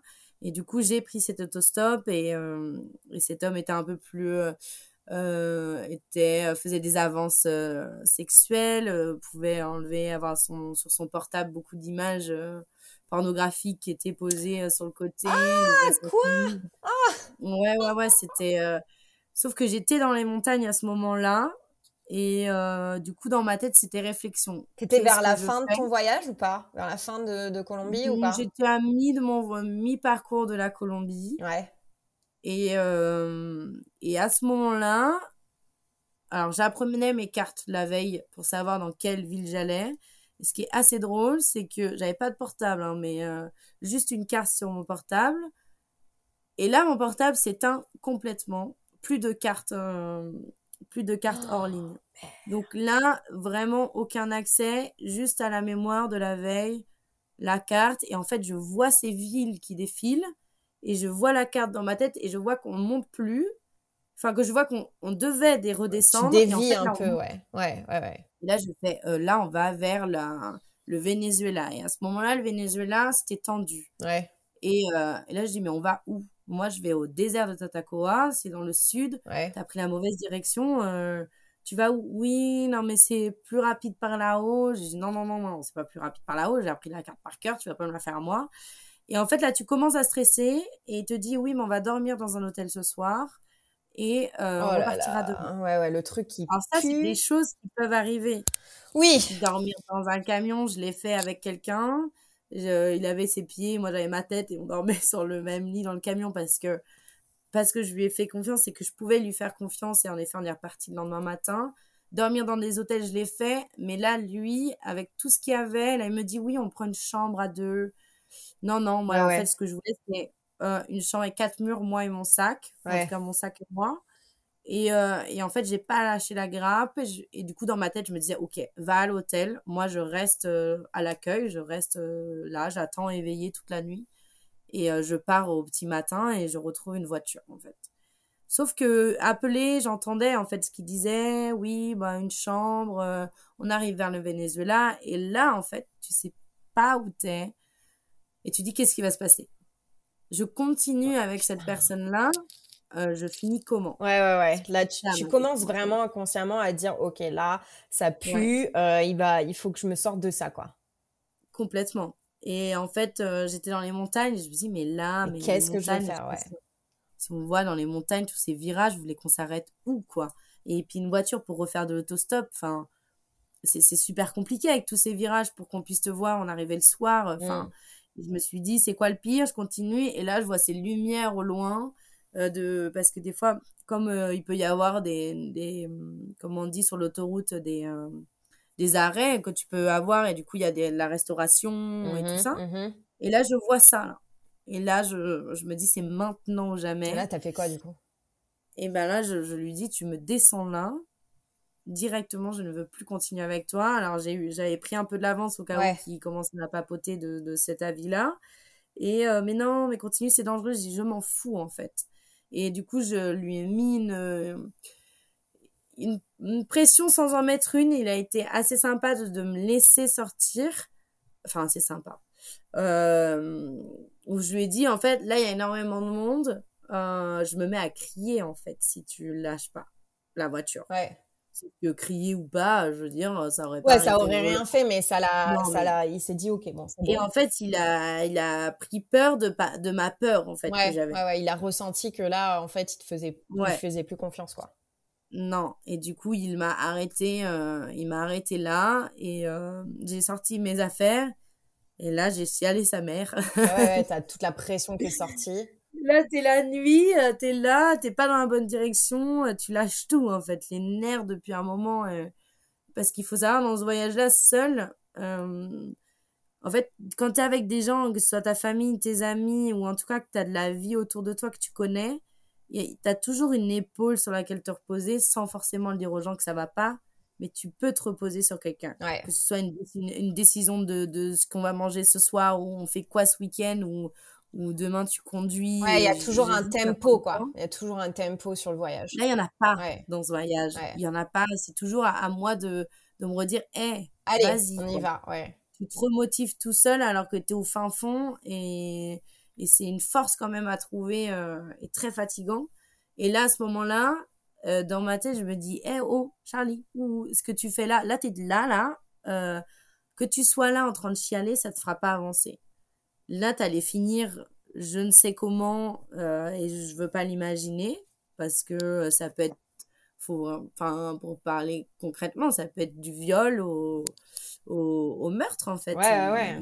Au kidnapping, euh, tu sais pas qui c'était ce mec, en fait. Donc, euh, je me suis dit, j'aurais pu finir comme ça. Et en fait, là, t'es en vie. Donc, bah, il a failli t'arriver un truc de merde. Donc, bah, quitte à continuer ta route, soit ça continue à avoir encore de la merde, mais t'es déjà dedans. Donc, autant continuer dedans ou soit bah, tu as la chance de tomber sur quelqu'un et qui lui va t'amener là où il faut. Et c'est ce qui s'est passé. Et là, il faut prendre son courage à se dire j'étais dans une merde et prête à te retrouver encore dans une merde et te dire bon bah si doit se passer quelque chose, bah de toute façon, il faut que j'y aille en fait. Mm. Et euh, et non, en fait, et c'est ça qui était ouf pendant tout le voyage, c'est que quand il y a quelque chose qui se passait mal, il y avait toujours ben, directement après, il y a quelqu'un qui me tendait la main, en fait. C'est beau, c'est poétique. C'est c'est la vie en fait. C'est la vie. C'est ça c'est la vie. mais exactement. Et c'est valable pour tout dans la vie hein. des fois c'est pas aussi rapide parce que moi j'étais en voyage. Mais dans la vie hein, quand des fois euh, t'es down euh, de toute chose qui peut t'arriver après il y a de belles choses qui arrivent mm. vraiment quoi et, et moi j'y crois pour l'avoir vu en si peu de temps et en effet la vie c'est une, une roue qui tourne hein. c'est des hauts et des bas quoi et du coup là euh, donc là, tu as, fini tes, trois mois en, Colombie. Tu vas où après? Tu décides d'aller où? Eh bien, j'arrivais pas à partir du pays. Il fallait que je parte du pays parce que le visa terminé. Et du coup, je me suis dit euh, Équateur pour continuer dans cette lignée à pied. Uh-huh. Et en fait, euh, non. On m'a parlé beaucoup de, de, l'Amazone et qu'il euh, y a eu des moments, des gens que j'ai rencontrés sur la route, des voyageurs, et qui m'ont dit mais j'ai navigué sur l'Amazone, sur mon hamac avec plein de locaux et euh, c'était incroyable. et là, je me suis dit, est-ce que ce serait pas le moment d'aller faire l'autostop euh, à Laetitia, la ville euh, qui est aux trois frontières entre le Brésil, le Pérou et la Colombie. Ouais. Et de prendre un bateau et d'aller au Pérou. bah, c'est ce que j'ai fait du coup. J'ai été à Laetitia en avion. Je crois que c'est la partie, euh, c'est la partie de ton voyage que je préfère, bien qu'on n'en ait pas parlé beaucoup, mais euh, c'est celle que j'attendais le plus là depuis euh, le début que tu parles, c'est que du coup, tu as, traversé l'Amazonie mm. en bateau. Pendant trois jours. Trois jours. Et là, c'était vraiment trois jours de, de hors vie totale en fait. J'avais pas de téléphone tout le long du voyage, mais je discutais avec des gens tu entends des télés qui parlent, tu entends... Et là, tu es dans ton hamac, collé au hamac d'à côté, et tu es là sur l'Amazon. Non, mais attends, il faut vraiment qu'on remette la situation pour les gens qui écoutent. C'est que la nana, elle part de Colombie, elle, elle s'embarque sur un bateau, un bateau qu'il va falloir que tu nous décrives. C'était quoi? C'était une pirogue? C'était quoi? Et elle, elle, elle descend, tu descends l'Amazon, l'Amazonie, en fait. Tu descends la, la, la, enfin, ouf. L'Amazon, ouais. Ouais, ouais, un bout du fleuve de. Est-ce que tu t'imagines euh, Mimicicu, euh, tu t'imagines euh, enfin les indigènes, le côté hyper wild, il y a rien quoi. Et toi, tu ah vas sur un hein. bateau et es, tu dors sur ton hamac. Qu'est-ce que tu manges? Raconte-nous ces trois jours quoi. C'est ouf. ben, je, je suis partie, je sais pas, je suis arrivée à Laetitia et je dis ah, je veux aller au, au Pérou. Est-ce qu'il y a un bateau qui part euh, oui, en effet, il y a des bateaux qui partent euh, deux, jours à, deux fois à la journée. En fait, c'est pour les gens qui n'ont pas d'argent, en fait. Donc, ils prennent ce bateau-là, c'est pendant trois à cinq jours, voire euh, dix jours, ça dépend où est-ce que tu vas. Moi, j'allais au Pérou. Et en fait, je suis montée sur ce bateau, on était, euh, je sais pas, à 200 dessus, les uns sur les autres, chacun dans son hamac. Oh et voilà. Tu mets ton hamac et t'attends qu'on arrive au Pérou. C'est ouf. Tu manges de l'alimentation qui t'amène euh, du riz, et t'es là, t'attends que le temps y passe. Je pense que trois jours, je pense que c'est le max, non? Après, tu deviens fou. Euh, mais moi, trois jours, moi, j'ai l'impression que j'avais vécu euh, des semaines. Bah ouais, mais c'est parce que tu vis, tu vis au rythme de la de l'Amazon en fait. Tu vis au rythme du bateau. J'imagine que ça doit pas aller super vite pas vite du tout. Là, l'ambiance, elle est. T'entends les oiseaux, t'entends les animaux, j'imagine. Enfin, ça doit être dingue quand même, non? C'est comme euh, en voiture. J'avais comparé la voiture, mais une voiture qui va à 10 km heure. Ouais. Le paysage qui défile. Voilà, c'est ça pendant trois jours. Et c'est que de la, la, la, faune, cette Amazon qui est très marron, euh, de, de, la couleur de l'eau ces, ces, petits piranhas qui, qui sautent et ces bruits d'oiseaux. et de temps en temps, ces petits villages d'indigènes. Ouais, c'est ce que j'allais te dire, j'allais te demander. Ouais, ça doit être fou quand même. Qui, qui, qui font un petit coucou et qu'on peut apercevoir et de se dire, ouais, il y a de la vie ici, enfin de la vie humaine. Ouais. Parce qu'il y a, y a, énormément de vie de, ici, mais, mais de la vie humaine et et ouais, de, de, de, voir ces gens apparaître leurs petites bouilles et toi, tu es là sur le bateau et tu as.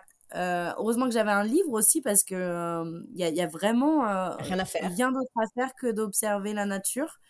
Et en même temps, ces petites bouilles qui, qui apparaissaient de temps à autre dans l'Amazon, c'était. Je, je, sais pas, c'était assez marrant, mais du coup, ça, ça me faisait sourire, ça mettait des sourires sur les visages, en tout cas le mien.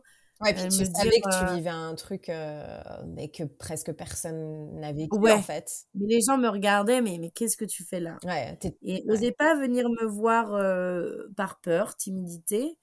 Et à la fin, quand on est arrivé du coup au Pérou, les gens, mais tu viens d'où? Et j'ai expliqué, mais voilà, au bout de, de trois jours, ils me regardaient toujours, ils me voyaient là, ils me disaient, mais elle est toute seule. Là, tu communiquais en espagnol avec eux? Ouais, ouais, ouais. Là, j'avais euh, appris l'espagnol. Ouais, ouais, là, t'étais bien, là. Ça y est. Bah, les camionneurs m'ont appris l'espagnol. Ouais, ouais, ouais. Comme quoi Les camionneurs, c'est les profs d'espagnol. Comme quoi eh, Non, jamais cru. Moi, pas la première. Mais, euh, mais ouais, ouais, j'ai appris sur les routes. Donc, oui, je me... Je, je parle la langue de la rue en espagnol. Ouais, mais c'est la plus belle des langues, au final. C'est celle qui rapproche le plus. Oui, bah du coup, j'ai certaines expressions. Euh, vaudrait mieux pas que je parle euh, au président espagnol. Et du coup, tu arrives au Pérou. Est-ce que euh, combien de temps t'es resté au Pérou? Je suis restée euh, tout le mois de janvier. Ok. Donc un mois. Donc là, tu arrives vers la fin de ton voyage. Là, tu fais un mois au Pérou et après, tu es allé au Brésil, c'est ça? Non, non, non. Pérou, je suis allée en Bolivie. Bolivie. Euh, ça ne s'arrête jamais. Oh là là. j'ai fini au Brésil euh, en avril. Ok. Ouf. Et là, Pérou? Non, Pérou, non, j'y suis arrivée, pardon, mi-décembre parce que j'ai passé Noël et Nouvel An là-bas. Et Pérou, Bolivie, euh, est-ce que ça, ça se. C'est quoi comme pays, Pérou, Bolivie Moi, j'imagine vraiment le Pérou. Bah, avec forcément le Machu Picchu, les lamas, euh, le côté hyper euh, ancré dans la culture. Est-ce que c'est ça le, Pérou que qu'on se voit ou est-ce qu'il y a, y a quand même euh, mythe et réalité? Alors, le Pérou, c'est ça, clairement. C'est une culture qui est très, très présente, où les gens vont être encore avec ces habits traditionnels qu'on qu'on retrouve plus, nous, chez nous, les gens qui sont habillés avec des habits traditionnels. Là-bas, beaucoup on est très ancré dans la culture. Euh, après, moi, c'est assez particulier parce que je sortais de Colombie, du pays de la Colombie, qui m'avait euh, beaucoup touchée et que j'avais eu du mal à, à sortir. Ouais, mélancolique un peu. Et voilà. Et en fait, je suis arrivée mi-décembre là-bas et c'est le moment où ça fait un an et demi que tu n'as pas vu ta famille. Mm-hmm. Euh, c'était très compliqué, où je me suis pas mal enfermée du coup à ce moment-là en auberge. Ok. Et a, pu avoir goût en fait à me dire il euh, y, a des moments dans le voyage où ça s'estompe. Ouais. Où t'es là remise en question mais pourquoi je fais ça? Et où j'en suis t'as envie d'avec avec des gens que t'aimes et euh, c'est pas parce que t'aimes pas ce que tu fais mais euh, il y a besoin d'une ressource extérieure que la tienne. Ouais. Parce que du coup il y a un essoufflement et t'as besoin de quelqu'un qui te remette et euh, j'ai rencontré un des gens, mais c'est vrai que ça a été quand même difficile malgré que j'ai apprécié énormément le Pérou. J'ai rencontré une, une fille que j'avais d'ailleurs à Boston. Je sais plus si tu te souviens, euh, j'avais été à Boston avec euh, Julie. Bah, avec moi aussi. On était à Boston ensemble. C'était à Boston ou à bah Chicago oui. on était en surfing ben, À Boston ou avec les garçons qui faisaient de la, qui étaient dans le band, qui faisaient de la musique. Ah, ça c'était à Boston. C'était Boston. Ok, ouais, je m'en rappelle. D'ailleurs, il y en a un qui a sorti un single. Là. Ouais, ouais, ouais. Et du coup, donc, donc c'est ça devait être autre part, du coup, que tu as rencontré. À Chicago, alors. Ouais, Chicago, ok. Et du coup, il y a une nana en surfing et euh, elle voit que je suis au Pérou et elle me dit, moi aussi, je suis au Pérou. donc, j'ai vécu euh, dix jours chez elle. Aujourd'hui, on se voit encore. J'ai été euh, en Belgique la voir là en septembre dernier. Enfin, voilà, c'est une amitié qu'on se voit partout sauf en France. Ouais. Et, euh, et du coup, voilà un peu cette difficulté. J'ai apprécié, mais je, je, je pense que je serais pas la bonne personne à, à pouvoir décrire ces pays-là parce que j'ai été, euh, parce qu'en parlant, je suis très affectée par le, le, le, le fait que je sois seule. et que tu as quitté la Colombie, ouais. Mm. Voilà. Tu arrives dans ce moment où tu es, vraiment en ressources, en fait. Donc, quand tu étais au Pérou, as, tu t'es un peu isolé et as, tu t'es recentré sur toi-même plutôt que de t'ouvrir au pays, en fait. De, de m'ouvrir euh, aux gens et à toute cette culture merveilleuse qu'ils pouvaient avoir. Et, et ce Machu Picchu, euh, j'y suis allée. Mais pareil, en fait, j'ai une petite déception euh, où il y a des choses au Pérou que j'ai plus aimé. Peut-être que je me suis demandé, est-ce que c'est le fait de l'avoir beaucoup vu par photo Ouais. Et euh, de voir cet endroit très touristique et de faire un pas en arrière et qu'on me dise de repayer. J'étais là, il y a une certaine énergie ici et je la ressens pas. Et, euh, et en fait, je j'ai pas envie de rester sur cette petite note avec le Pérou et la Bolivie parce que c'est super mmh. Mais voilà, c'est un moment de mon voyage, ça aurait pu être en Colombie, ça aurait pu être au Brésil, et ça s'est passé là-bas. Et du coup, ça me donne envie de, de, de repartir. D'y retourner, de voyager à pied euh, dans ces deux pays-là et, découvrir vraiment la culture qu'elle a à offrir parce que c'est vraiment très ancré. Et, euh, et c'est incroyable quand même. Mais là, tu as plusieurs choses qui, qui, qui, prouvent en fait que quand on part en voyage, déjà d'une, on, on quitte pas tout comme ça. Il y a aussi le, la famille, il y a tout dans notre cœur. C'est pas parce qu'on part qu'on est libre au final, c'est dans notre tête le travail qui est à faire que bah voilà après un an et demi tu te retrouves euh, ok le voyage c'est super tu rencontres plein d'étrangers mais en fait là tu ressens vraiment le besoin de tes racines en fait d'avoir quand même une ressource euh, qui te donne un peu l'élan pour repartir et en plus de ça au-dessus de ça, pour remettre la cerise sur le gâteau, tu viens de vivre des moments incroyables en Colombie, euh, au Nicaragua, etc., avec des gens qui t'offraient euh, leur pays sur un plateau d'argent en disant attends nous on va te montrer ce que c'est vraiment le tourisme euh, pas de masse en fait. Et là tu te retrouves au Pérou tourisme de masse Machu Picchu faut payer faut ok tu t'en fous de payer en soi mais il n'y a pas cette connexion en fait. C'est ça qui te manquait il n'y a pas cette connexion ouais. Il y a, y a, je l'ai ressenti beaucoup que c'était un pays très touristique du coup. Ouais. Où, euh, où on t'a le pack pour vendre et, et du coup tu n'arrives plus à trouver assez gens où juste à parler et, pouvoir échanger en fait plus en profondeur que que ouais sans arrière-pensée quoi ouais ouais ouais exactement mm. après j'ai eu quand même un, magnifique souvenir au Pérou et qui restera et c'était le lendemain de de Noël où, où je fais de l'autostop parce qu'on m'a dit l'autostop ici c'est très compliqué tu y arriveras pas Bon, je me dis peut-être, j'essaye quand même, on essaye au moins une fois. Et en fait, je, je me poste l'autostop, il devait être le 26 décembre ou le 27. Et, euh, et en fait, j'étais dans ces montagnes à plus de 3000 mètres d'altitude et je fais de l'autostop et en fait, le, le, premier gars s'arrête. Et, euh, et, là, je me dis, wow, trop bien. Deux minutes, euh, il y a un gars qui me prend. Je lui demande où est-ce qu'il va. Je ne comprends pas où est-ce qu'il va. Je lui dis, moi, je vais là. Apparemment, c'était sa route. Bon, je me dis, allez, vas-y, hein, tu vas toujours avancer. Et, et en fait, il s'avère que le gars, je pense qu'il avait fait une bonne soirée la veille. Et du coup, il était très fatigué. Euh, je le voyais parce que j'étais derrière et je le voyais dans le, il avait les yeux qui se fermaient, quoi. Il avait complètement les yeux qui se fermaient, sauf qu'on était à 3000 mètres d'altitude, il n'y avait pas de barrière. Ouais, ouais, méga dangereux. Super dangereux. Et du coup, le gars, je le regardais, il a vu que je l'avais vu euh, s'endormir.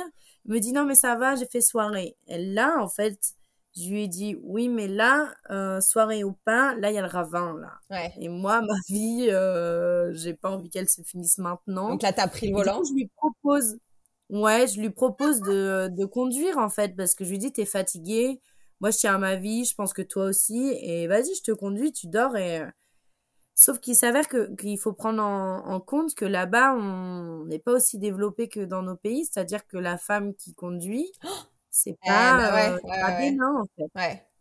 Donc euh, la femme qui conduit là-bas c'est c'est des personnes qui viennent de qui qui ont un statut social quand même assez élevé en fait. Ouais. Et toi, t'as cassé les euh, codes. Et moi, là, je lui dis ça, le gars, il me regarde, genre, toi, tu sais conduire. Mais oui, ouais, j'ai mon permis, du coup, je lui dis, je l'ai là, trois ans de permis, machin. Il me dit, oui, mais cette voiture, oui, oui. Et en fait, il n'osait pas, quoi. Mm. Et, euh, et je laisse, je vérifie, et se rendort, euh, enfin, il a les yeux qui partent, et je lui dis, mais vraiment, j'ai vraiment mon permis, Et il n'arrivait pas à me dire oui en tant que femme et lui en tant qu'homme que je conduise sa voiture. Et c'est genre quelques secondes après, quelques minutes, il me regarde et me dit T'as ton permis Là, je dis Oui. Dix fois que je te le dis, mais oui, j'ai mon permis. Et en fait, là, il, a. De lui-même, il est revenu vers moi en acceptation à se dire Ok, là, en fait, je suis vraiment fatiguée, c'est peut-être dangereux, et je passe au-dessus des convictions qu'il y a dans ce pays. C'est beau. C'est beau. Que, qu'une femme puisse conduire et que je n'en suis pas d'accord. Et ça, ça a été euh, un moment qui t'a marqué. En fait, j'ai réussi à qu'il me fasse confiance en fait. Alors qu'on ne parlait pas, alors que et là, moi, il m'a fait mon plus beau cadeau de Noël, je crois bien, c'est que qu'on est parti de ces montagnes enneigées, on est parti par cette, ce désert aride. À... C'est des routes du Dakar, s'il y en a qui voient. Le Dakar, c'est une mmh course de, de rallye euh, euh, partout dans le monde, mais qui s'est fait en Amérique latine. Et en fait, j'ai roulé sur ces routes de Dakar et j'ai repensé euh, à, mon père et mon frère qui a gardé ça jeune. Et moi, j'étais toute folle avec ce 4x4 à, pas avoir de route, à, rouler dans ce sable et d'avancer, d'avancer vers ma destination. Je ne savais où c'était, je ne savais où il allait. Mais voilà, j'avançais, j'avançais et je revois. Euh, on est passé dans un petit village et je revois ces têtes de gens qui, qui ont refait un demi-tour de leur tête mais c'est une femme qui conduit au volant alors que l'homme dort à côté et euh, et, euh, et en fait je pense que j'ai aussi marqué le je, je veux pas marquer les esprits mais euh, je je t'as prouvé quelque chose ouais ouais t'as montré que c'est possible c'est possible une femme vous pouvez voir une femme au volant en fait rien qu'à ces gens qui sont en montagne. Mm. ça existe en fait. Et ça peut faire une ouverture pour ces femmes là-bas et donner un accès rien que de le voir déjà en réalité, euh, je sais pas, ça peut déjà ouais. Euh, amener à changer et, à évoluer en tout cas. Et du coup, euh, du coup là après après après cette fin d'année que tu as passée au Pérou, tu vas tu vas en Bolivie, tu vas au Brésil. Combien de temps de voyage il t'est resté après? Eh ben, je suis arrivée en Bolivie pour mon anniversaire que j'ai fait à Copacabana avec des Copacabana de, de, de Bolivie. Hein. Ouais. Parce que c'est pas le même Copacabana que le Brésil. c'est pas la même ambiance. Non, non, il faut pas s'attendre au, Morito de Copacabana avec la plage du Brésil. C'est plutôt le lac Titicaca. Ouais. Et, euh, et c'est péruvien. Euh, c'est bolivien, pardon. Et bolivien, et péruvien, parce que le lac Titicaca se trouve au milieu des deux pays. Et euh, là, combien de temps? Bah, J'arrive pour mon anniversaire, donc fin janvier, et puis après euh, jusqu'au Brésil, euh, je, suis repartie en avril, donc voilà, janvier, février, mars, avril, trois mois pour... En fait, j'ai pris mon billet d'avion au Pérou. Et j'avais pas de billet d'avion avant, et j'ai regardé mes comptes quand même au Pérou. Ouais, t'as commencé à dire, ouais. Le Pérou, la Bolivie, parce que quand tu pars, je pense que ça vaut pour tous les voyages, quand tu pars comme ça et que tu sais pas ce que tu vas faire demain et tu sais pas ce que tu vas dans trois mois, mais tu sais juste que tu es par là et qu'il faut que tu avances et tu avances, euh, il y, a, ce sentiment de liberté, de d'avancer, de, aucune contrainte qui est là. Mmh, mmh, mmh. Et du coup, euh, là, le financier reprend, reprend le dessus en fait. Et là, oui, la grosse oui, en fait, je ne voyais pas appeler mes parents et dire bon, euh, mon voyage a été super bien, est-ce que vous pouvez me payer le retour? Ouais. Non, c'est pas quelque chose que je voulais, je voulais assumer jusqu'au bout euh, que c'était avec mes propres moyens. Ouais. Et, euh, et là, au Pérou, je, me souviens, bah, c'était d'ailleurs avant de prendre cet autostop où j'ai passé la nuit en larmes à pas réussir à prendre ce billet d'avion et à me dire c'est la fin. Ouais, tu sentais alors alors qu'après ouais, c'était encore 3 4 mois mais tu avais ce sens, cette sensation déjà tu voyais le bout quoi. Ouais, et du coup, j'ai jamais dit aux gens euh, quand ils me disaient, mais tu repars quand? Et je restais dans ce, euh, je ne sais pas, quand je pars, je verrai. Euh, parce que j'ai senti que ça avait changé la notion du voyage. Ouais. Une, comme si. il y avait une finalité. ouais.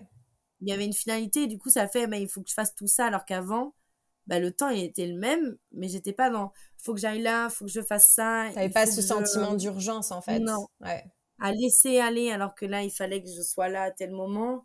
Et du coup, la notion du voyage, elle a un peu changé et euh, que j'ai récupéré du coup au Chili, un peu ce que j'avais perdu euh, au Pérou, Bolivie. Euh, ouais. Et je suis repartie de bonne roue, à repartie dans les rencontres encore. Le Chili qui est aussi moins. qui, est touristique, mais pas comme le Pérou et la Bolivie. Ouais, ouais, ouais. On est sur le même aspect de tourisme. C'est fou parce que du coup, là, on est vraiment sur un, un, voyage au tout début où c'était vraiment en slow motion. Et là, après le Pérou, ça s'est quand même un peu accéléré, mais tu as quand même eu le temps de profiter. Donc, en fait, là, si je regarde bien, j'ai la carte devant moi, tu as fait la Bolivie, tu as fait le Chili, et après, tu es remonté au Brésil. Comment tu as... Argentine, j'ai traversé, en fait, j'ai arrêté en, au milieu de, du Chili, à Valparaiso et Santiago de Chile, la capitale. Et après, tu as traversé. J'ai traversé, en fait, l'Argentine euh, pour aller au Brésil, ouais. Ouais, ouais. Parce que euh, j'aurais aimé hein, descendre. Déjà, les moyens, je les avais pas. Je les avais plus, ouais.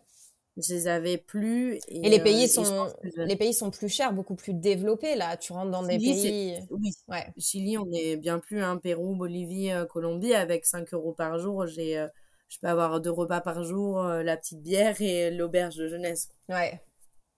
À l'époque, hein, je sais pas ce que c'est aujourd'hui, hein, c'était il y a, il y a 4 ans de ça, donc... Ouais. 4 ans déjà. Ouais.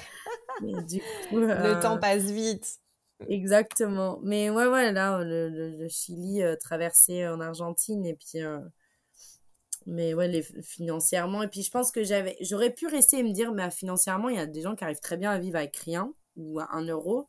Mais je crois que j'avais plus cette énergie à vraiment euh, devoir dormir dehors, euh, de plus avoir cette accessibilité à un tout petit peu d'argent pour pouvoir manger si j'en avais envie. Mmh ou euh, de dormir quelque part vraiment moi seule pour récupérer où c'était je savais l'intensité que c'était d'être chez les gens d'être dépendante en fait des gens que là j'aurais rencontré quelqu'un je serais rentrée peut-être repartir ça m'aurait peut-être remotivé mais là il y avait une énergie quand même qu'il fallait et que ouais que t'avais plus quoi et t'as as tellement donné au début que que vers la fin c'était c'était des voyages euh, qui étaient c'était ouf mais c'était plus euh, comme au tout début quoi. Tout à fait. Même si j'ai continué en autostop et à dormir chez les gens mais euh, en fait j'avais besoin de savoir que j'avais une sécurité financière. Ouais. Si jamais. Pour le moral en fait tout simplement et donc là tu vis ces derniers mois donc entre ces pays tu t'arrives au Brésil et là ça y est tu tu vas pour repartir et t'atterris en France Là, le retour en France, euh, j'imagine que tu, tu l'as vécu comment? Ça a été très dur. Ouais. Ça a été. Ça a été Au final, tu es parti euh, deux ans. J'étais partie deux ans au total, oui. Un an aux États-Unis et après euh, presque un an en Amérique du Sud au final. Ça. Donc d'une petite soirée, ouais. d'un pari de soirée et parti toute une année de découverte, de voyage, d'immersion totale. Exactement, c'est ça. Et du coup, le, le retour, je l'appréhendais énormément. Vraiment, euh, le Brésil, pareil, je l'ai vécu un peu euh, euh, à appréhender le retour parce que j'ai l'impression que ce voyage était fini rapidement par ce billet d'avion qui devait être fini et, et, que je devais rentrer. Et du coup, j'ai eu beaucoup de mal et j'étais détachée entre revoir mon grand-père, mes amis et ma famille parce que ça fait deux ans que je les ai pas vus et, et ne pas vouloir rentrer euh, dans quelque chose que j'avais réussi à me détacher en fait. Ouais. Mmh. Partie où je me suis détachée, je me suis revue revivre de par ce départ aux États-Unis, ce voyage. Et en fait, de retrouver tout ce que j'ai voulu quitter, euh, un peu compliqué. Et ça a été un moment de pur bonheur euh, quand je suis rentrée parce que de voir tes parents qui étaient là, leur faire la surprise. Mmh. mon frère que j'avais lâché, lâché deux ans avant et qui est devenu un homme quand je suis arrivée, je, waouh, où là j'ai pleuré dans ses bras à me dire waouh, j'ai là je me suis rendu compte que j'étais partie deux ans. Que, que voilà, il était temps que tu rentres, mais qu'en même temps tu, tu, dois te sentir euh, bah, étrangère à ce quotidien que tu n'as pas vécu pendant deux ans. Complètement étrangère et euh, deux jours après, ma m'a retrouvée, euh, elle m'a retrouvée devant la, la porte et m'a dit mais tu étais plus heureuse là où, où je m'inquiétais euh, qu'en face de moi, là où tu es en sécurité, entre guillemets. Et, euh, et, et, on en reparlait d'ailleurs tout à l'heure. Et, et, je me rappelle qu'elle me, elle me redonne un, petit billet et elle me dit euh, pars, repars, va finir si tu as quelque chose à finir.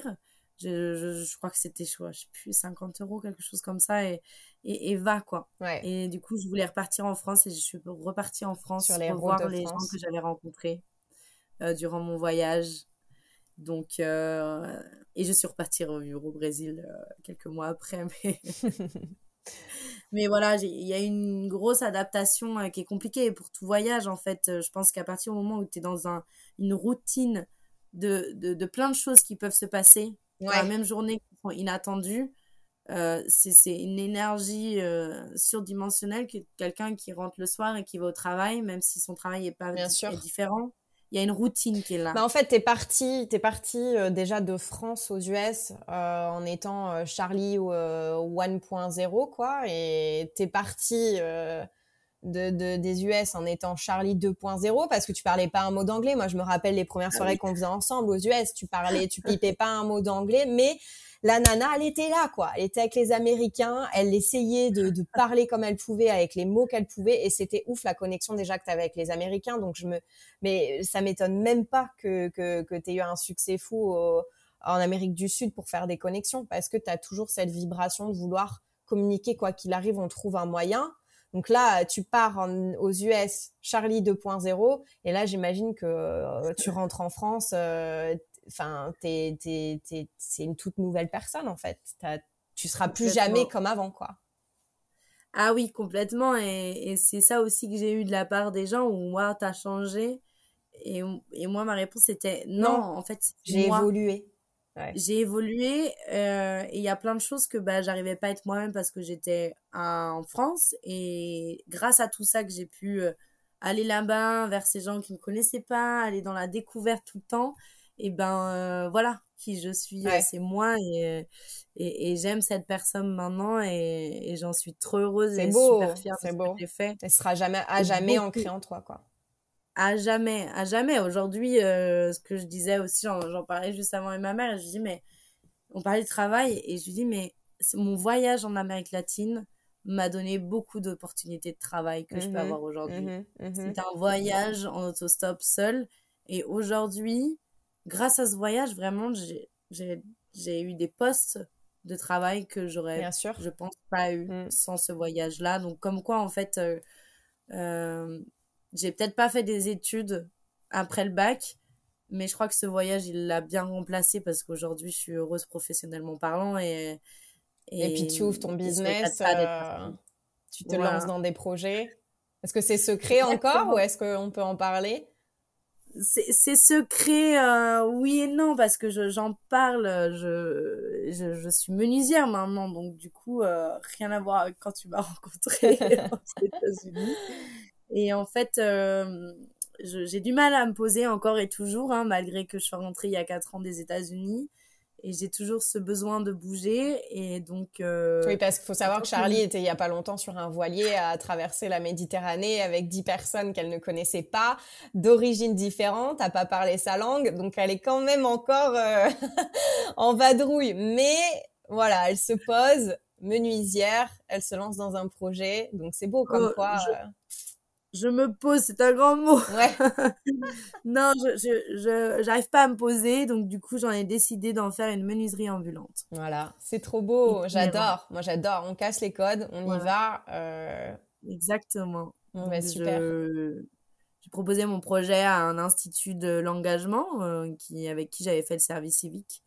Et il s'avère que le projet a été euh, lauréat avec d'autres projets, donc euh, ça m'a motivé à, à, y aller. Donc là, ouais, je, je suis en train de, monter ma petite maison roulante pour, pour aller sur les routes euh, de France, voire d'Europe, et proposer euh, des ateliers de menuiserie auprès du jeune public. Bah, super. J'ai hâte, euh, j'ai hâte qu'on reparle de ça dans, dans un ou deux ans et que ça soit réel et que tu oh. nous expliques comment c'est ouf.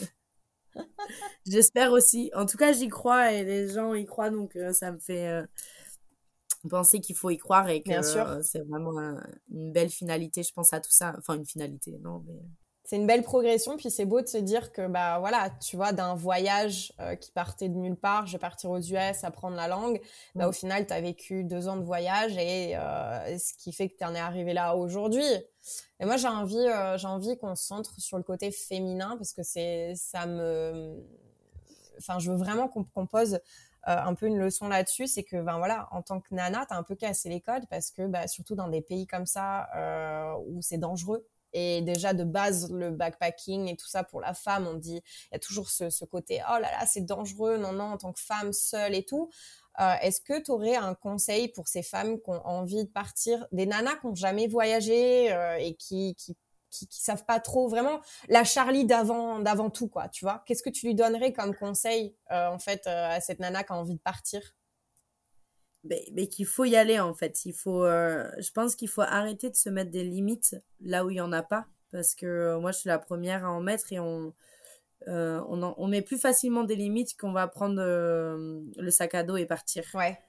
On se cherche Et, des excuses un peu, j'ai l'impression, non? Exactement. Et ça c'est quelque chose que non il faut, c'est pas facile hein, mais il faut arrêter de se dire que non il y a, a pas d'excuses, il faut y aller et euh, et en fait moi ce que j'ai remarqué c'est c'est pas alors l'insécurité il y en a partout. Ouais. Euh, moi, je peux sortir du travail ou dans le travail, je, je peux être en insécurité. Il faut savoir ça, qu'il n'y a pas un pays qui est plus en insécurité, ou en tout cas, ce qu'on peut euh, lire des informations ou ce qu'on peut voir, c'est pas généralisé à toutes les Ouais. personnes d'un pays et à toutes les, Les provinces, les provinces, Ça- etc. Ouais.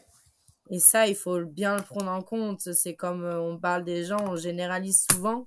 Mais enfin, moi qui je suis, euh, tu prends une autre personne, on va pas être pareil. Donc du coup, euh, l'insécurité qu'une autre personne va avoir, euh, moi la, la sécurité, je peux la donner. Et du coup, c'est pareil là-bas. Peut-être que le pays est en insécurité, mais il y a des gens qui sont bienveillants. Ouais. Et moi, je me suis retrouvée plus souvent avec des gens bienveillants envers moi que des gens qui voulaient du mal. Ouais. Et c'était vraiment plus une inquiétude. Donc il faut, euh, il faut. Et, et en même temps, j'ai vu des, des, des, des hommes voyager là-bas en autostop. Et ben, ils ont plus galéré que moi Mais bien sûr. Ouais, ouais. pour pouvoir avoir ce voyage-là. Mhm. Et, et parce que les gens vraiment, euh, t'es une femme, veulent prendre soin de toi et font attention à toi et, et veulent que tu ailles à ta destination en sécurité. Donc, euh, donc non, franchement, il, il faut y aller. son instinct. Et, Et écouter son- écouter- et surtout, voilà, c'est là où j'allais en venir et de vraiment écouter ce qu'on peut se dire. Si on, si on sent que les choses sont pas là, il faut pas avoir peur de dire euh, Non, ouais. non, de, Mm. de refuser parce que tu mets un pouce et de refuser le, ce pouce-là alors que tu es en train de le mettre et que la personne a dit oui, mais tu recherches? Non, non, je ne recherche plus. En fait, il y a mon. Mm. Même à y inventer même des excuses. hein. Moi, ça m'est arrivé hein, de dire il y a mon copain euh, qui m'attend là alors que j'en avais pas. Ouais. Parce que euh, voilà, ça me rassurait et c'est pas grave. Et si des fois il faut utiliser ça, et ben ça marche très bien. Et du coup, les garçons peuvent se dire ah ok bon.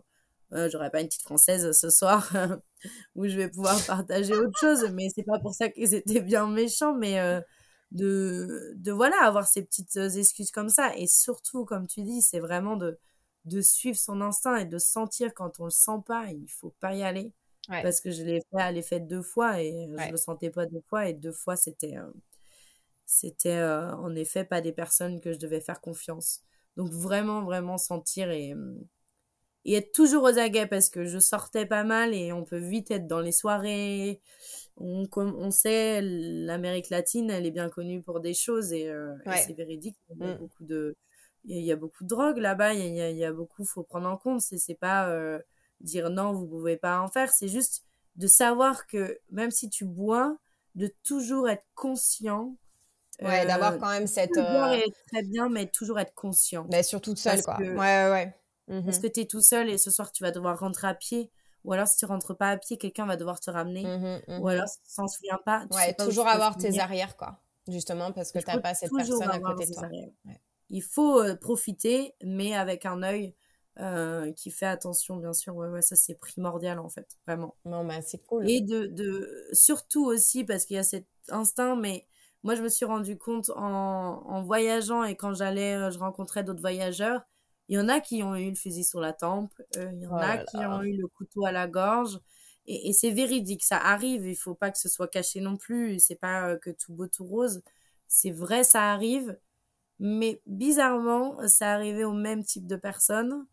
Euh, je pense qu'en voyageant, il faut se fondre dans la masse. Ouais, ouais, tu te fonds dans la masse, tu... Vraiment. et faut rester ouvert, ouvert d'esprit, faut pas, faut, comme tu faut pas dis, se renfermer écouter euh, sur son son, instinct, ouais. euh, essayer de prendre contact avec je sais pas qui euh, sur Facebook qui va te dire où prendre le bus. non, faut Allez être voir sur le moment présent. euh, Mm. mettez-vous dedans en fait, vivez comme eux et les gens sont eu des fusils sur la tempe, des couteaux à la gorge et en sac à dos alors qu'ils font de l'auberge de jeunesse et ils voyagent en bus.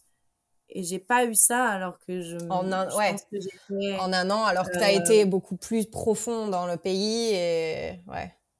99% de mon temps j'étais dans l'insécurité de ce qu'on peut dans dire la ouais euh, dans le stéréotype de l'insécurité. Moi bah c'est c'est cool. J'espère que tu vas motiver euh, des femmes euh, des femmes comme toi et moi à, à, voyager à se lancer vraiment dans au final dans une découverte de soi, quoi, plus que, que de pays, parce qu'au final, tu rencontres d'autres personnes, mais tu, tu, te rencontres aussi toi. Et, euh, et pour, pour un peu clôturer euh, cet épisode sur le podcast de Je t'emmène en voyage, on adore finir par des, des, des, petites questions qui font un peu nos, notre tradition. Et euh, j'ai deux questions pour toi, du coup. Euh, si là, je te donnais les clés de la machine à remonter le temps et à revivre un seul moment de cette aventure, ce serait laquelle? Euh, il y, a, toujours ce moment qui me revient euh, en Amérique latine. Il y en a énormément d'autres, mais euh, je retournerai sur cette route dont j'ai parlé tout à l'heure, qui était vraiment pour moi que, l'humain n'était pas passé par là et, retourner dans cette voiture où ce papa m'avait pris sur un bout de route, pardon, et avec son petit-fils et il m'a fait découvrir euh, toutes les, les, les, plantations de, de cacao, du coup, pour faire le, le café. En Colombie, du coup, hein, c'est ça Pardon. En Colombie, ouais. Et qui m'avait présenté euh, toutes ces plantations et qui avait fait tout un tour pour moi. Et, euh, et voilà, qui avait pris ce temps l'après-midi pour me faire un tour en voiture de toute cette, cette plaine inconnue du monde, enfin, des, des personnes en tout cas. Et, et ouais, ouais, je, je, je, sais que euh, si je dois retourner, en tout cas là-bas, c'est une personne que j'ai toujours en contact, que oui, je vais manger chez lui. Ouais, je... ouais, ouais. Trop beau. Et revoir cet enfant qui a, je pense, bien grandi depuis 4 ans, en effet. Trop beau. Et si tu devais euh, résumer ce voyage en une citation, ou une punchline, ou une phrase de, de ta création de Made, Made by Charlie, ce serait laquelle? Je, euh, ce, ce, voyage, ça a été euh, l'école de la vie. L'école de la vie. Ouais, ouais, ouais, vraiment. c'est l'école de la vie. C'est, je pense, euh, ce qui résume le plus en tant que. C'est beau. Les langues que j'ai appris, l'histoire que j'ai appris, la géographie que j'ai appris, les gens, les cultures et les paysages que j'ai vus. C'est, c'est l'école de la vie, clairement. Ouais, ouais, ouais. Ben, merci de nous l'avoir partagé sur cet épisode, tu m'as fait découvrir euh, l'Amérique du Sud. On pourrait, je pense, en parler pendant des heures encore et encore. Euh, mais si, si ça peut aider d'autres personnes à aller découvrir euh, cette Amérique du Sud, je pense un peu trop stéréotypée. ben voilà, tu as fait ton devoir Merci de nous avoir partagé cette école de la vie, Charlie. On te souhaite vraiment que du bonheur pour la suite et que tu euh, reviennes peut-être nous expliquer euh, ton voyage en voilier ou même ton nouveau, ton nouveau projet de, de camion de menuisière ambulant. eh bien, merci à toi, Charlotte. Ce fut très agréable, ce petit échange autour du voyage, de se remémorer un peu tout ça. Ça fait toujours plaisir mm. d'en reparler. Ouais. Bah, merci à toi. Bye bye. Bye bye. Bon, j'espère que l'épisode t'a fait kiffer et t'a inspiré. D'ailleurs, si t'adores le voyage et que t'es toujours à la recherche de petits tips secrets, d'inspiration et de bonnes adresses, va fouiner sur mon blog voyage viseo.net V-I-Z-E-O.net. J'ai répertorié toutes les infos itinéraires de mes dix dernières années de voyage à travers le monde. C'est sur viseo.net. À toi de jouer et bon voyage!